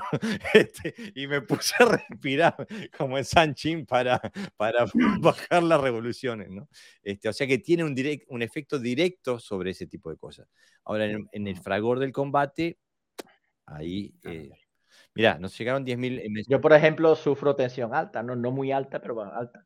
Y cuando hago tai chi no necesito tomarme ninguna pastilla. Quiero decir que me baja el ritmo. O sea que, que yo, eh, eh, la, la, respiración es maravilloso, ¿no? Y te aporta un montón de cosas, más allá incluso a nivel interno, a nivel profundo, ¿no? Pero. Por eso hay que saber diferenciar, o sea, está. Pero hay, que, hay que saber porque te viene bien a ti, a tu cuerpo y tal, pero no es que tú te... Ya, pero no, eh, no estamos hablando de meditación, estamos hablando de karate. Entonces, cuando estamos hablando de karate funcional, hay que dejar claro que la respiración tiene su importancia, pero que no es ese tipo de respiración que normalmente viene... Sí, no la vas a usar en, la aplicación. Mira, en la aplicación. Mocuso Revista dice, eso es karate funcional, Jorge. Sí, es, eso es karate funcional en su correcta función. Eh, el problema es cuando le buscamos otra función. ¿no? Mira, eh, también nos llegaron, eh, Franco Recurso Sensei dice, hay un sensei de Brasil que siempre dice, a técnica es linda, a luta es brutal, refiriendo a que en una situación real no importa la forma de la técnica, sino lo devastador que sea la aplicación de esta. Justamente, completamente de acuerdo. Adrián Fernández Sensei dice, Bill Wallace tiene problemas en una de sus rodillas y sus patadas serán indiscutibles. Es un ejemplo de adaptar la técnica al cuerpo de cada uno. Justamente, incluso lo peor con, eh, con Bill Wallace era que todo el mundo sabía la técnica que te iba a hacer, igual te noqueaba con esa técnica. Era este, e, extremadamente efectivo. Eh, Adrián Fernández sigue escribiendo, hablando de respiración, tuve que adaptar mi forma de respirar por mi asma y eso me trajo problemas muchas veces por ser ruidoso y retos de sensei por esto. Para mí esa forma es la más efectiva y hasta me permite correr medias maratones. Genial, genial, genial. Este, encontraste cómo hacerlo de forma que funcione eh, en la aplicación que tú necesitas, Sensei. Gustavo Reyes dice, me gustaría que en próximos posts hablaran del Tegumi, el arte del grappling de Ryukyu, o lo que para mí es su descendiente, el Shima, Okinawa Sumo. Bueno, tendremos que salir a estudiar. Me encantaría hablar de eso, pero no sé nada de eso. Tengo, que salir a, a, investigar primero, Gustavo. Pero vamos a hacer lo posible, ¿ok? Después Adrián Sensei dice, muy de acuerdo, Sensei Jorge. No sé con qué estás de acuerdo, pero me, me alegra que alguien esté de acuerdo conmigo. Adrián. Creo que, con, creo que de las dos formas, la respiración energética y la respiración basada en técnica.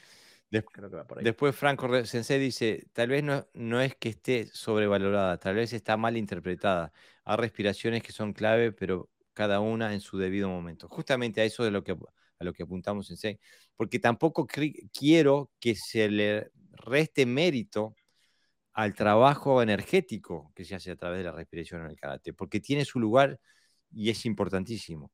Ahora, que no se espere que uno puede hacer ese trabajo mientras el corazón lo tenés a 125 eh, palpitos por minuto. A eso eh, eh, iba más nuestro comentario. Bueno, el próximo tema. Hoy, hoy vamos de incendio en incendio. No sé, vamos a perder a toda la audiencia, nos van a odiar. Ahora le toca, ahora le toca a Mario tirarse al río. Ahora empiezo yo. Lo que quería hablar era de la contracción y la elongación. Eh, porque en el karate le hacemos eh, pleitesía a la contracción, nos encanta contraer, fuerza, sudar, si no, si no usamos fuerza y no transpiramos, el guino está completamente empapado en sudor después de una hora y media de entrenamiento, es porque no entrenamos nos encanta derrochar fuerza. Y entonces me gustaría estudiar, más teniendo gente como Franco Sensei acá, que, es un especialista de, la velocidad, que, ¿cuál debe ser la relación entre la contracción y la elongación, entre la, eh, tensión y la relajación, entre esos dos yin y yang? Pues yo, eh, bajo mi experiencia personal, eh, la contracción debe ser utilizada en lo mínimo posible y en el momento óptimo, digamos. Porque el, primero, si, si estás en un enfrentamiento, bueno, hay, hay, varias razones, ¿no?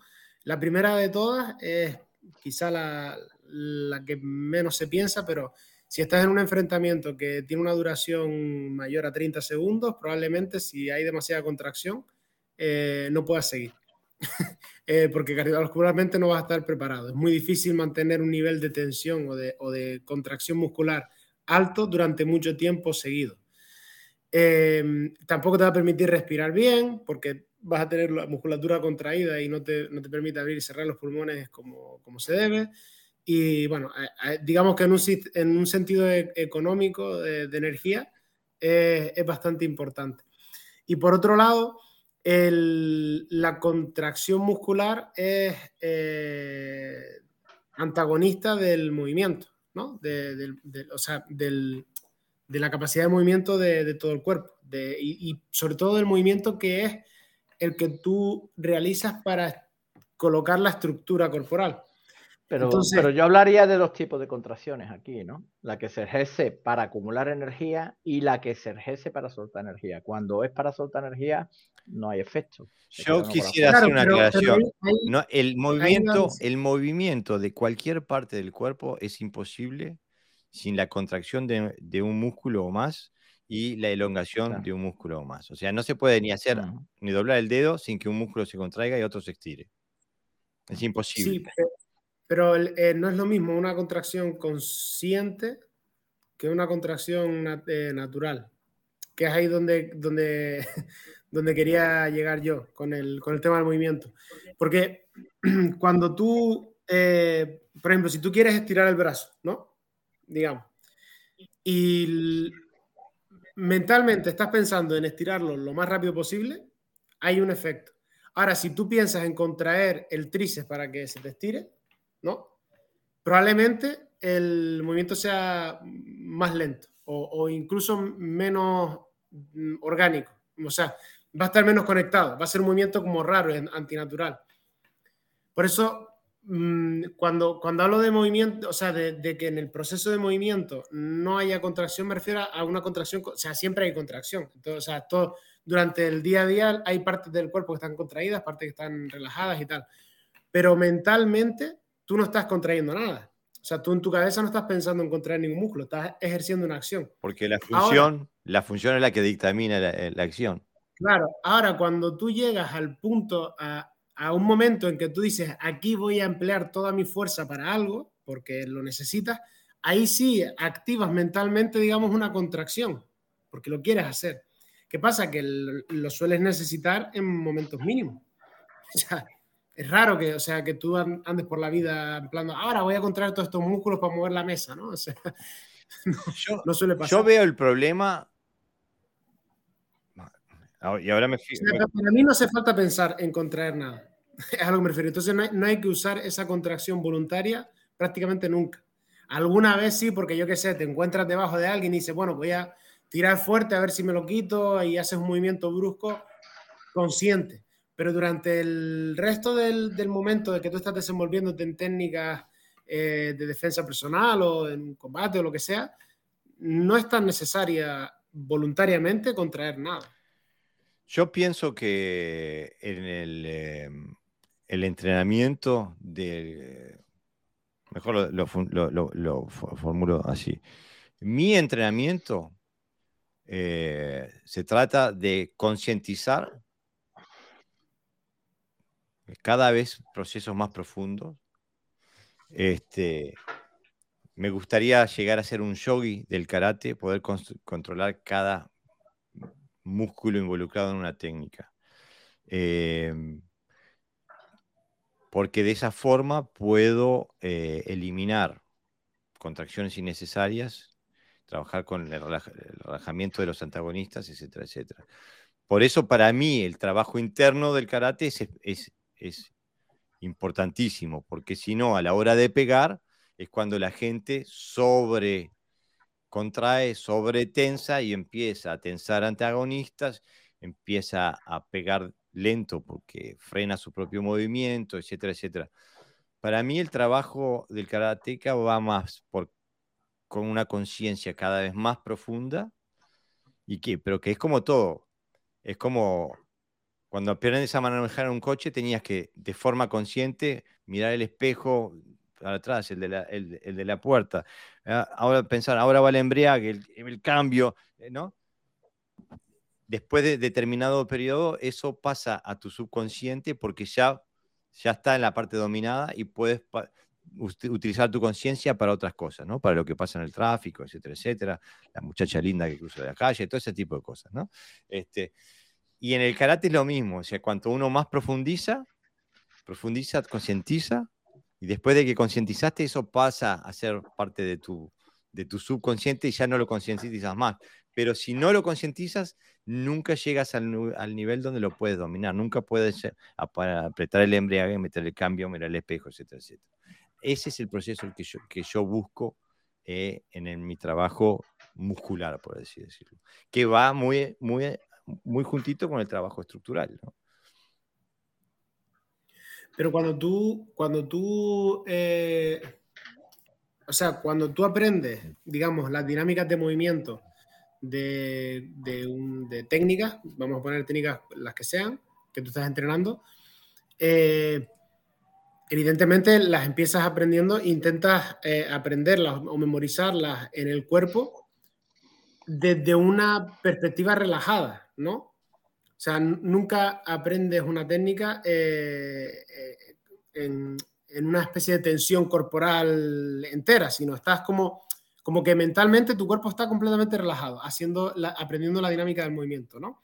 Entonces, cuando a la hora de, de tú utilizar ese movimiento en una situación más realista, ¿no? Si, o sea, mi, mi, mi planteamiento es, por lo menos así es como lo, he vivido yo en mi experiencia, ¿no? Si tú mentalmente estás, estás eh, digamos, focalizándote en una relajación corporal, al final el movimiento que vas a realizar va a emplear la, musculatura, la musculatura necesaria o única para ese movimiento. Pero es que no es así. Lo ves en todos los principiantes. Eh, a eso me refiero. Eh, si vos pones un principiante y decís relájate, igual tensa. Hombre, claro, sí. Entonces, eh, por eso te digo que se trata. nosotros queremos llegar al mismo lugar tú y yo. Lo que, lo que yo digo es que la manera de llegar al mismo lugar, pero con un máximo de control, es concientizando, decir, ah, este músculo lo tengo que apagar y este lo tengo que aprender. No estoy hablando de la aplicación en combate, estoy hablando de la metodología de estudio. Después, en Ah, sí, claro, pero cuando tú estás combatiendo no puedes estar pensando en qué. No, por eso te decía que tiene que ser como cuando aprendemos a manejar el coche. Al principio estamos pensando en apretar el embrague, en meter el cambio. Vale, Tú estás hablando desde el punto de cómo lo entrenas. De metodología, exactamente, exactamente. Vale, vale, vale, vale. Después, por supuesto, con un poquito de suerte, no tengo que defenderme antes de haber eh, eh, internalizado estos procesos, ¿no? Los procesos correctos. Este, claro, claro. ¿Entendés? A eso me refería. Hombre, tienes que tomar conciencia. Eso es un trabajo de conciencia corporal, que mm. llamamos, ¿no? Hay muchas formas de practicarlo. por ejemplo, el kata sanshin es una de ellas. Si lo trabaja siempre en tensión, en relación, ¿no? Pero el otro día hablábamos de los diferentes niveles de tensión, ¿no? hay unos ejercicios que yo trabajo hace muchos, muchos años, casi, casi los mismos que tengo, que se llaman Yogoda Satsanga. El Yogoda Satsanga o se traduce como ejercicio de energetización, es para energetizar el cuerpo. Y trabaja sobre la tensión y la relajación.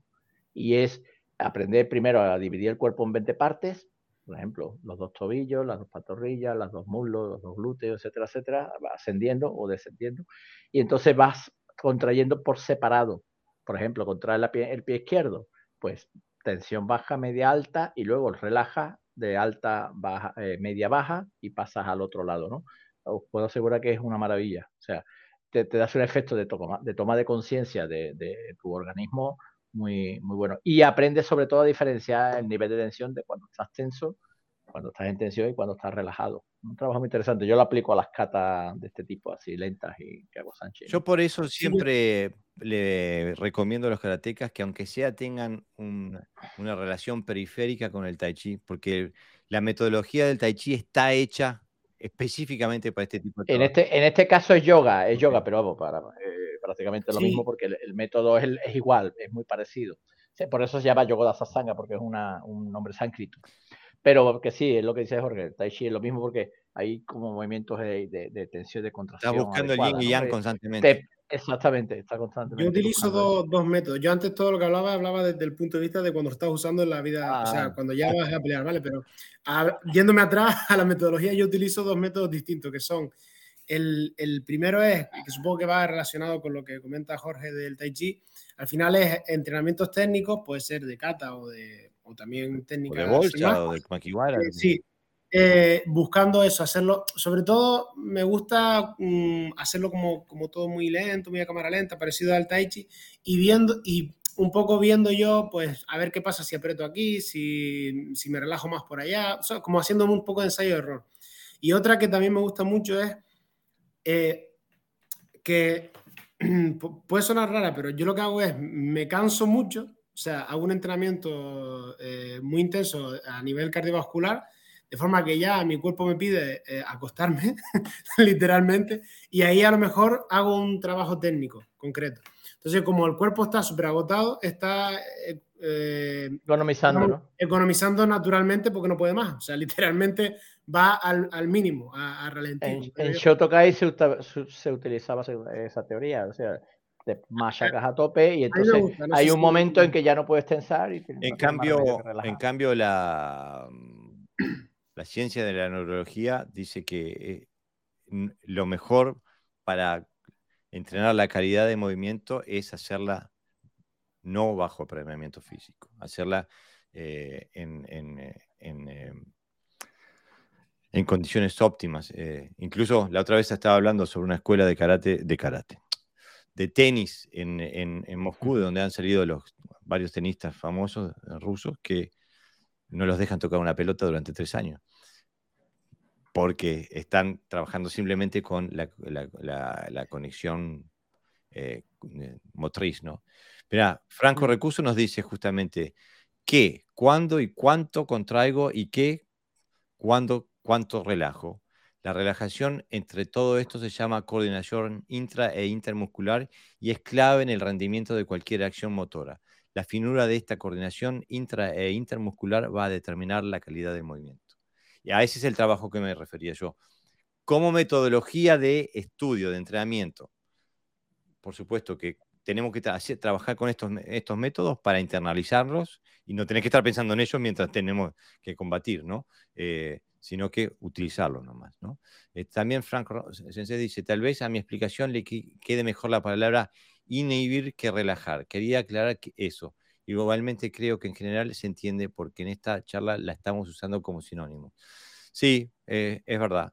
Este, bueno, aunque hay una, hay, hay una diferencia que puede en algún momento ser eh, de importancia entre relajar e inhibir. Pero en el caso de lo que estamos hablando, inhibir eh, me parece que es mejor, porque es la falta de contracción. ¿no? Este, eh, bueno, ya dije que iba a ser, iba a ser, iba a ser dura. Este, y ahora me gustaría pasar a la segunda etapa de este podcast, que es más concreta, porque quisiéramos explorar este tipo de conceptos que hemos hablado hoy, pero aplicados eh, en, la técnica, en la metodología, en el kata, un kata concreto o varios katas en concreto. O sea, trabajar de forma más concreta con estos, con estos elementos que hemos hablado. ¿no? Entonces, eh, Pepe Sensei eh, decía hoy, elementos de estudio de los katas para el desarrollo del karate y te puedes tirar un poquito el agua. Y advierto que algunas de las cosas que plantea Sensei no estoy del todo de acuerdo y está bien que no estemos del todo de acuerdo. Vamos, Pepe. Sí, yo estoy hablando siempre desde un plano general de, de, cómo yo lo trabajo con mis alumnos, ¿vale?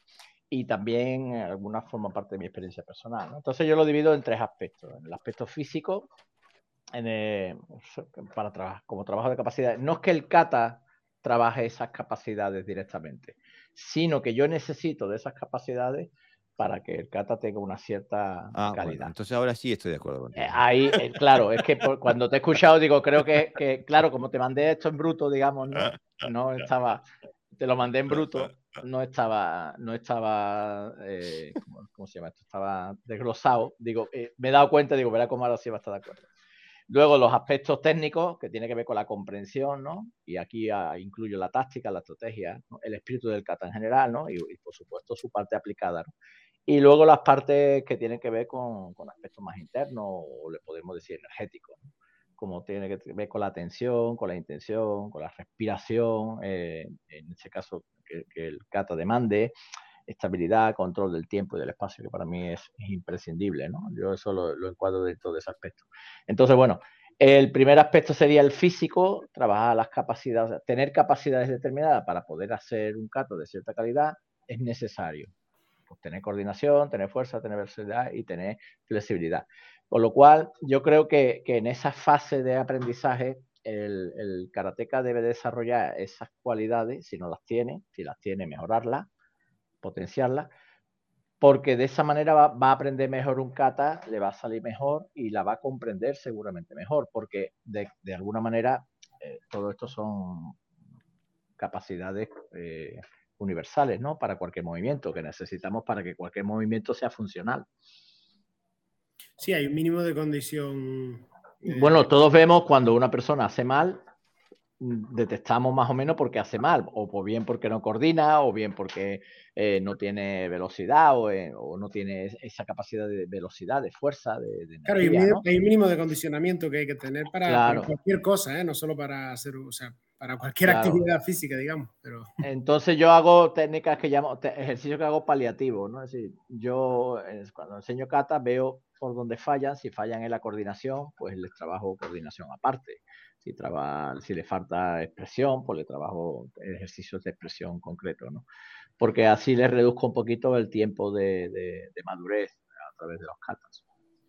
Yo para mí, los katas, sea cual sea el kata, eh, son ámbitos de estudio de conciencia estructural y conciencia energética. Eh, que hago lo que dice Franco Sensei, ¿no? la, coordinación intra e, e intermuscular, hablando de también, o sea, buscando la...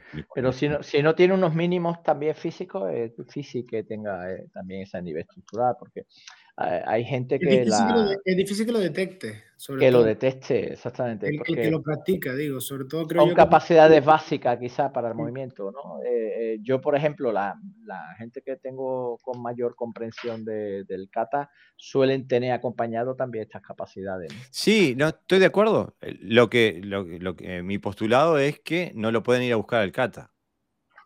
Ah, no, no, no. Lo tienen que sacar de otro lado. Se hace con ejercicio. De acuerdo, es, más, es peor, porque lo, lo que hacen es, tener malos hábitos y al final es casi es mejor resetearlo y que empiece de nuevo. Sí, sí, no, el, el kata no está hecho con, con, estos condicionantes. Otra cosa es que hay determinados movimientos que tú que son un poquito más difíciles, bueno, y necesita una coordinación mayor y a lo mejor pues por ahí te tira. Pero no, no, no, no, en el kata no están. O sea, yo lo tengo clarísimo. Claro en un Sanchi, en un Sanchi, por ejemplo, no están estas capacidades. Claro, no, pero incluso un kata superior, yo qué sé, hablemos de, los de Aragaki, lo que sea. O sea, son contextos eh, en los que sí se puede entrenar desde el punto de vista físico, pero hablando de, energía, estructura, etcétera, etcétera. No, para mí no se puede ir a buscar eh, fuerza ahí. O sea, mm. para, ganar fuerza tenés que entrenar con, eh, algún tipo de sobrecarga. Eh, eh, lo mismo es velocidad. O sea, hay atributos físicos que se pueden adquirir muchísimo más rápido efectivamente haciendo otras cosas que kata. Ahora, que benefician el estudio del kata, sin duda, sin duda. Mm. tenerlo. Y, en general benefician todo el karate que Exactamente. Básicamente. Exactamente. Claro. Ahora hablas también del, del, ámbito técnico, Sensei. Sí, la comprensión, ¿no? porque, porque a veces aquí fallamos bastante, ¿no? Que como interpretamos que un movimiento es, si dice que es A, es A y nos ve, ¿no? Por ejemplo, una, decimos que un gran es una defensa, que una, una que solo es, puede ser solo una defensa alta o cualquier otra cosa.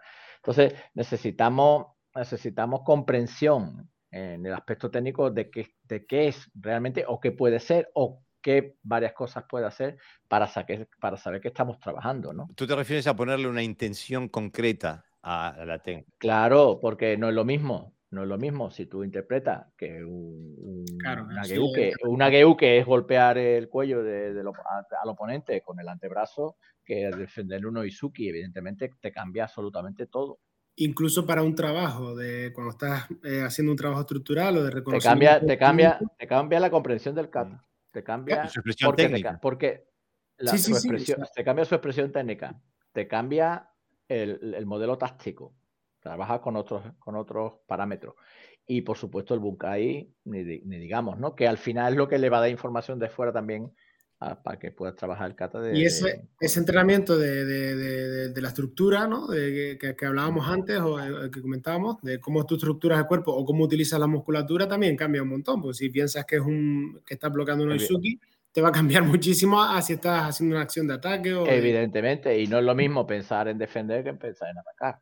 Pero sí, eh, es, que, es que varía totalmente lo que estás haciendo. ¿no? Que también debería ser, debería ser coherente, porque esto yo he visto que está muy, muy disasociado, creo. disociado, disociado. perdón, sí, disociado, que, que haces, o sea, tú cuando estás practicando el bunkai lo estás haciendo de una manera, pero cuando estás, no, o sea, cuando no tienes al compañero delante, tu forma de ejecutarlo estructuralmente es de otra. No sé, o sea, como que no, aunque tú hagas con un compañero una técnica de una manera, luego cuando la estás haciendo tú solo, no se corresponde. O sea, no, no te estás ayudando. O sea, estás como haciendo dos cosas distintas. No, tiene que, seguro. Lo, óptimo es que no, no, hagas dos cosas distintas, ¿no? Hay que coordinarlo, o sea, que, que, sea coherente en, todo, en general. Claro, aquí estamos hablando del kata como, como un, elemento de estudio para extraer esa parte funcional de, Si lo utilizas como una coreografía para sentirte bien, estamos hablando de otra cosa. Pero pero si tú piensas que el primer movimiento es una proyección y no una defensa contra un Maigeri, por ejemplo, o Noizuki, evidentemente te cambia la forma de, moverte, te cambia eh, eh, la intención de lo que estás haciendo, te cambia eh, el espacio, te cambia el tiempo, ¿no? Porque cuando tú proyectas, toma tú la iniciativa vas a tirar al otro. Cuando defiendes, no. O sea, te cambia absolutamente todo lo que es el concepto de kata. Por eso hablo de, técnicas y como, como, comprensión, ¿no? Como algo mm. que comprendes. No que haces, sino que comprendes. Claro. Y es que eh, hay un filósofo danés que, dice eh, que comprendemos con nuestros conceptos. O sea, el concepto condiciona la comprensión. Si yo te digo que un, un uke es un uke, condiciono tu comprensión a que sea un uke, que sea una... Claro. Mira, en, la, última clase, en la última clase el jueves de karate que digo a los mayores, eh, estuvimos aplicando, eh, bueno, en Chitorios, creo que en Guado Río es igual, ¿no, Jorge? Que se hacen Sikodachi los movimientos de Shuto, ¿no? Finales, ¿no? Bien, pues eh, nosotros lo que hacemos, una de las aplicaciones que hacemos es que el otro te pega una patada, tú por el exterior le enganchas y con el brazo otro avanzas en Psicodashi pues, y lo proyectas, ¿no? Un poquito parecido a Kurunfa, ¿eh? que se hace ese movimiento, y lo tiras al suelo. Por eso está en Psicodashi, porque está bajito por debajo de la cadera del otro. Una aplicación muy básica, muy... Pues mis alumnos menos diestros, digamos, y menos, con menos experiencia, no, no veían que estábamos haciendo. Pinanidan. Pensaban, Pinanidan, que estábamos haciendo otra cosa. Y una, un una proyección a través del agarre y luego proyectarlo con el brazo y tirarlo. ¿no? Y cuando les dije, esto es lo que hacemos en el Pinanidan y en otras, y en otras cartas donde viene ese movimiento. ¿Dónde? ¿Dónde? Digo, fíjate, el problema es que como en el Pinanidan ponemos la mano aquí, ya. no entendemos por qué ponemos la mano aquí. No la ponemos porque sí, la ponemos porque fíjate lo que hago cuando agarro tu pierna, por aquí lo envuelvo, ¿dónde viene aquí, no? Y es como si le abriera un nuevo mundo, ¿no? La había escuchado otras veces, pero sabéis que a veces cuando lo dicen mil veces y no, se enteran, y un día, ¡pum! Nada, ¿no? Entonces quiero decir que, que evidentemente ellos interpretaban cuando hacían kata, cuando yo nunca he dicho eso, que era una defensa, esta era la defensa. No esta era la defensa, ¿entendéis? Entonces, entonces cuando yo digo es una defensa, no me refería a que fuera un shoot o ahí. Claro, eh, todo eso le ha cambiado a la hora después de llevarlo, porque nosotros siempre que aplicamos, luego volvemos al kata al final, ¿no? Y decimos, vamos a practicar el kata otra vez bajo los parámetros que habéis trabajado a nivel funcional, a nivel de, con pareja. Y claro, le cambia la forma. Se les ve dificultad, pero ya la forma no es igual, porque varía todo, ¿no? Y a los que les gusta el quimé, ahí no hay quimé. Seguro. Por ejemplo, no hay ya quimé, lo que hay es usar el cuerpo de una manera determinada porque estoy proyectando, ¿no? Claro. Fíjate, fíjate hasta qué punto llega eso, que había pasado incluso al revés, incluso de, decir, voy a hacer este movimiento de este kata y que, y que la persona que lo intenta aplicar como la aplicación que, es, que hay es diferente a la previa que tenía en la cabeza, no es capaz de coordinar los brazos, se, se pierde de cómo moverlos, dónde poner la mano. Y, y, a lo mejor está haciendo un movimiento tal cual lo ejecuta esa persona, en el, o sea, intentando no cambiarle nada, ¿no? pero simplemente cambiándole la utilidad al movimiento, ya le pierde, le pierde completamente. Yo, influye muchísimo en el entrenamiento. Yo, ah, yo tengo una metodología a la inversa un poquito a veces. Eh, a veces simplemente les doy una situación, una resolución de una situación de defensa personal. Y los hago entrenar 10, 15 minutos ese ejercicio. Y después le pregunto, ¿de, qué cata es? Este, y, la, gente empieza. Mm". Y eh, por lo general te vienen eh, propuestas de distintos catas. Y, este, son correctas, las, dos, las dos o las tres propuestas diferentes son correctas, porque esa parte de ese cata se puede interpretar de esa forma. Pero eh, intento que, que vean el kata desde su aplicación funcional y no desde su coreografía, ¿no? Entonces, mm. me gusta me gusta tirarles algo y después que lo vayan a buscar al kata, no, no hacerles el kata y después que vayan a buscar afuera. Este, pero bueno, la dificultad está en la transferencia de conocimiento, cómo luego soy capaz de llevarme al kata, ¿no? Y nosotros tenemos que ser disciplinados también cuando enseñamos estas cosas, porque eh, muchas veces se van por petenera, como se suele decir aquí, ¿no? O sea, que empiezan a hacer movimientos muy raros, ¿no? Y, entonces tenemos que equilibrarle entre esa estética y esa función, ¿no? Para que no se alejen ya de y hagan otra cosa. Es que si el kata está bien comprendido, la técnica de aplicación no difiere mucho de, la técnica del kata. No. El problema es cuando la, cuando la ejecutas, porque claro, si el, que creo que es lo que dice, lo que dice Pepe, cuando la ejecutas, como en, en, el momento que tú la estabas ejecutando, en la clase o lo que sea, se daban ciertas características, eso deforma, digamos, un poco, porque cada uno se tiene que adaptar a, la situación que tiene delante, o a lo mejor te tocó un compañero que es muy grande, uno muy chico, o cosas así. Y a mí pasado, y he hecho experimentos un poco, es de hacer, por ejemplo, unos movimientos que corresponden a las primeras secuencias de Kusanku, y después de, sin decir nada, ¿no? Hacemos unas aplicaciones tal y cual, y después decirle a la gente que ejecutaran eso como si fuese un katan. Y todo el mundo había hecho lo mismo, pero exactamente lo mismo. Y no había ni uno que hiciera un movimiento igual a otro. Todos, yo sabía lo que estaban haciendo, pero eh, nadie más, porque claro, veías tú ¿Por qué? Porque en ese momento la persona le agachaba la cabeza, entonces este movimiento lo hace más hacia abajo o envolviendo de una manera, de otra, qué sé yo, ¿no? Entonces, claro, ahí entonces dice Pepe que hay que un poco guiarlo para que tampoco se pongan a hacer ahí, yo qué sé, ya se salen del ejercicio, ¿no? Yo qué sé. No, no, por supuesto, el entrenamiento debe ser guiado. Eh, lo que sí me gusta a mí es que ellos saquen sus propias conclusiones. ¿no? Mira, Mauricio Gutiérrez escribe, maravilloso, el concepto condiciona nuestra comprensión. Me quedo con esta frase para disfrutarla durante esta semana. Gracias. Bueno, gracias a ti, Mauricio. Eh, no es mía la frase, eh, es de un filósofo danés que tengo el libro por ahí. En el próximo podcast lo, lo nombro, doy la, la, fuente, porque si no, ya es un relajo esto. Pepe. Sí. ¿Qué hablamos de lo técnico? me parece que no terminamos de la parte técnica. Bueno, sí, la parte técnica hablamos de la táctica, ¿no? Que se utiliza poco normalmente esa parte táctica, porque quieras o no, al final, eh, eh, por ejemplo, la táctica, cuando miramos un kata, ¿qué, te quiere mostrar ese kata a nivel táctico? Por ejemplo, ¿qué espíritu? ¿Qué, ¿Qué dice esa kata a nivel táctico? Dice que es cuerpo a cuerpo, dice que hay golpes por encima de las proyecciones y los agarres, dice que hay evasiones, etcétera, etcétera, ¿no? Si no sabemos, si no comprendemos el kata, pues la táctica puede ser cualquier cosa que nos inventemos. Mm.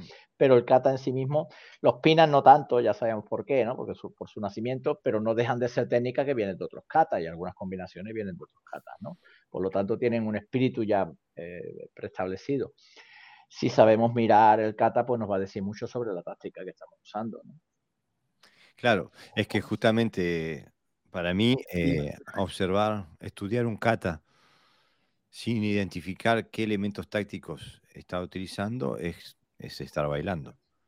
Eh, y es clave además, no puedes entenderlo bien si no entiendes qué tal. Y puede ser cualquier Bunkai, puede ser cualquier Bunkai, pero no, no, no tenemos por qué acertar. Pero bueno, A mí. sí, pero dentro de lo que hagas tiene que haber una táctica concreta. O sea, no puede, tú no puedes hacer un bunkai que no. O sea, yo creo, es que no, mm, creo que si me pongo no me saldría hacer pero, Pero hay que saber leerlo. Por ejemplo, si a mí me dice el kata de que yo estoy. Más allá de que el Senkusu Dashi, lo que hablamos siempre, de las normas están preestablecidas ¿no? Para, para, como materia de estudio. Hay otras cosas que no se ven y que tiene que ver un poco con la experiencia que tú tengas del combate, ¿no? Por eso para, mí también el, el comité, comité eh, no deportivo, ¿no? Sino el comité como, como, un recurso más que tú utilizas, la experiencia del combate. Por, ejemplo, si eh, eh, en el caso de, del ritmo de una técnica, te está diciendo que estás invadiendo el espacio, o sea, que no te está, que estás anticipándote el ángulo, por qué se hace esa técnica en un ángulo determinado y no en otro, te está diciendo que estás a su espalda para evitar un agarre, o sea, que hay una serie de, de, movimientos ahí que parece que están ahí puestos porque sí, pero que tienen una, una relación con la, con la táctica que estamos usando, ¿no? El tipo de técnica, evidentemente, ¿no? Si estoy haciendo eh, si, trabajando mucho con movimientos de dentro a afuera, pues no es lo mismo que trabajar con movimientos de fuera adentro. Eh, o sea, me, está indicando una serie de, de, tácticas a usar. ¿no? Si no tienes una mínima idea de, de una, de una o sea, si no tienes una, una, visión que sea pequeña de la táctica que, que puede haber en ese kata, es muy complicado que saques un bunkai o sea, es, es, complicadísimo. O sea, ah, puede, puede que no lo sea. No, no sé, ya te digo yo que no, no se puede. Es que estaba pensando que es muy eh, complicado. Porque, claro, eh, ahora si tú interpretas que Bunkai es la aplicación de la técnica de la kata tal y como está diseñada, porque ya la kata. Entonces, sí, eh, si, si, nosotros le llamamos Bunkai a eso, entonces sí es Bunkai, pero yo estoy hablando de, otra cosa, de un tipo de Claro, si buscamos unas aplicaciones funcionales y tal, sin Claro, desde, un punto de vista más, más funcional y más funcional, no, desde un punto de vista funcional, porque si una técnica de karate no sirve para hacer karate, entonces es otra cosa. No es karate.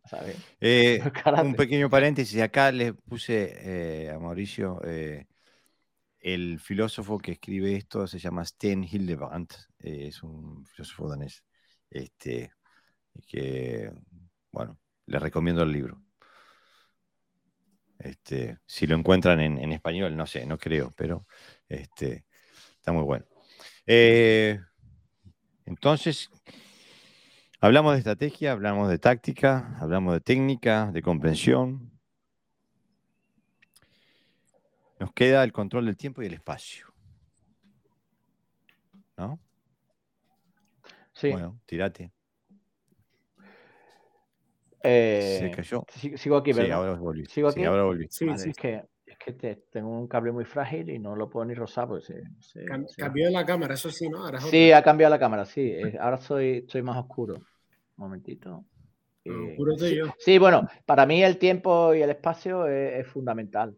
Es, eh, en IAIDO se dice que la técnica secreta realmente del arte de sable es eh, Katsu Jiken, que es el control del espacio y el tiempo.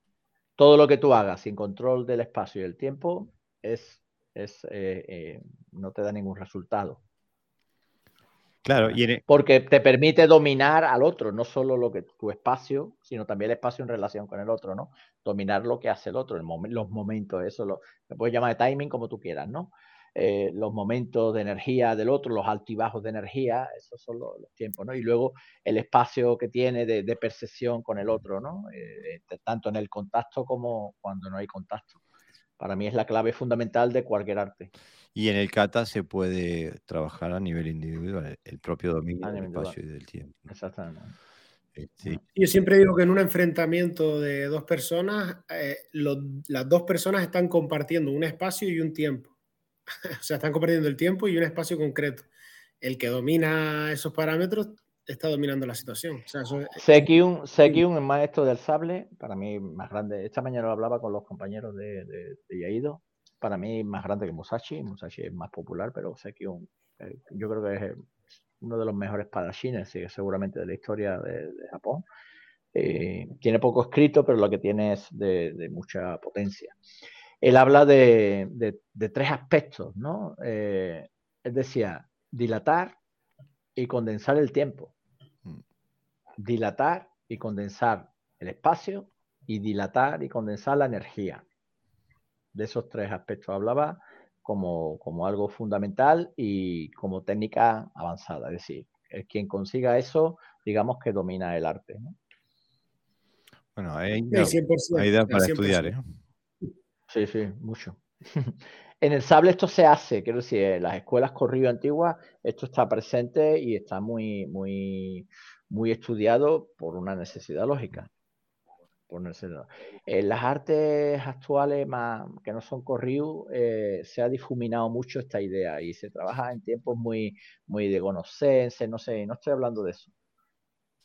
No estoy hablando de, conceptos de tiempo eh, objetivo, podríamos decir, ¿no? De, tanto espacio en milímetros, tanto tiempo en, en segundos.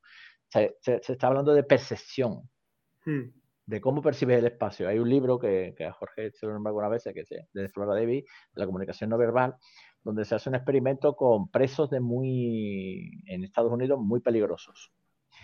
Y entonces ponen a personas cerca de ellos a una distancia determinada y se sienten invadidos, se sienten de peligro y lo van alejando, lo van alejando, lo van alejando. Bueno, pues muy lejos sientes el peligro de esa persona. O sea, una persona va que, con, una, con un mal rollo, ¿no? Como se suele decir, en una acera y tú vas en la acera contraria estando lejos y sientes, persientes, ese peligro, ¿no? O esa energía, mm, bueno, de una persona agresiva. Y, hay gente con las que prácticamente te rozas en la calle que no sientes absolutamente nada, ¿no? A ese nivel de percepción y de sensación se refiere al tiempo y al espacio. Y también está como tú coordinas eh, ese, esos, ese tiempo, ese espacio tuyo con el, el, del rival, ¿no? O sea, si... Claro, por eso se llama de condensar y dilatar la energía, claro. ¿Y cómo rompes según si el rival está, eh, está utilizando de una manera el, tiempo y el espacio, cómo tú puedes romper eso para, para entrar en su, en su dinámica y destrozarle todo el planteamiento? Vamos. Exactamente, sí.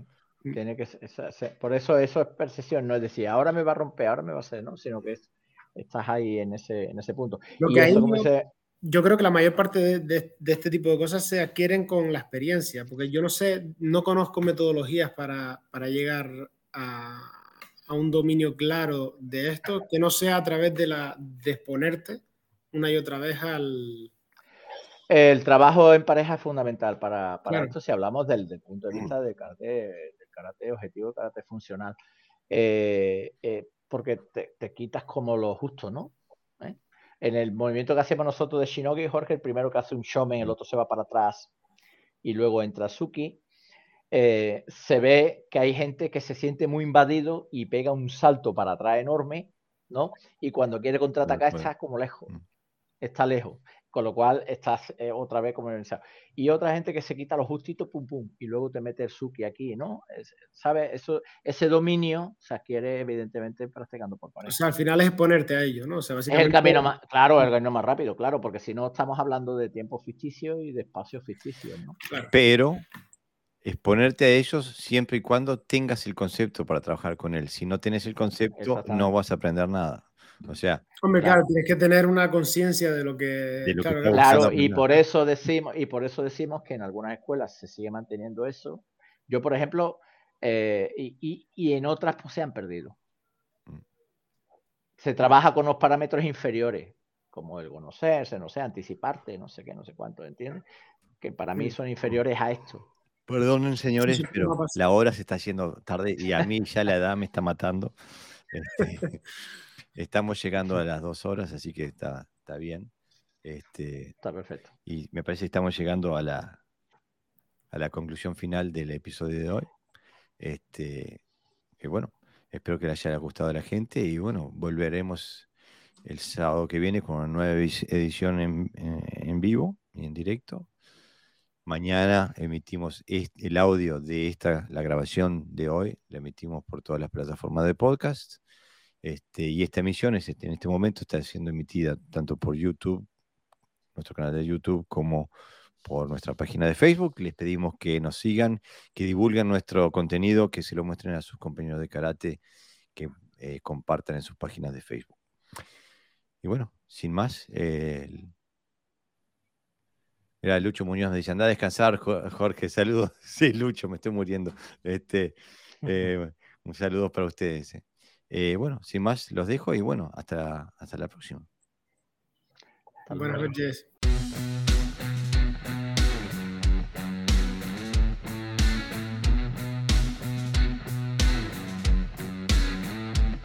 Bueno amigos, eso ha sido todo por hoy. Espero que hayan disfrutado de este episodio.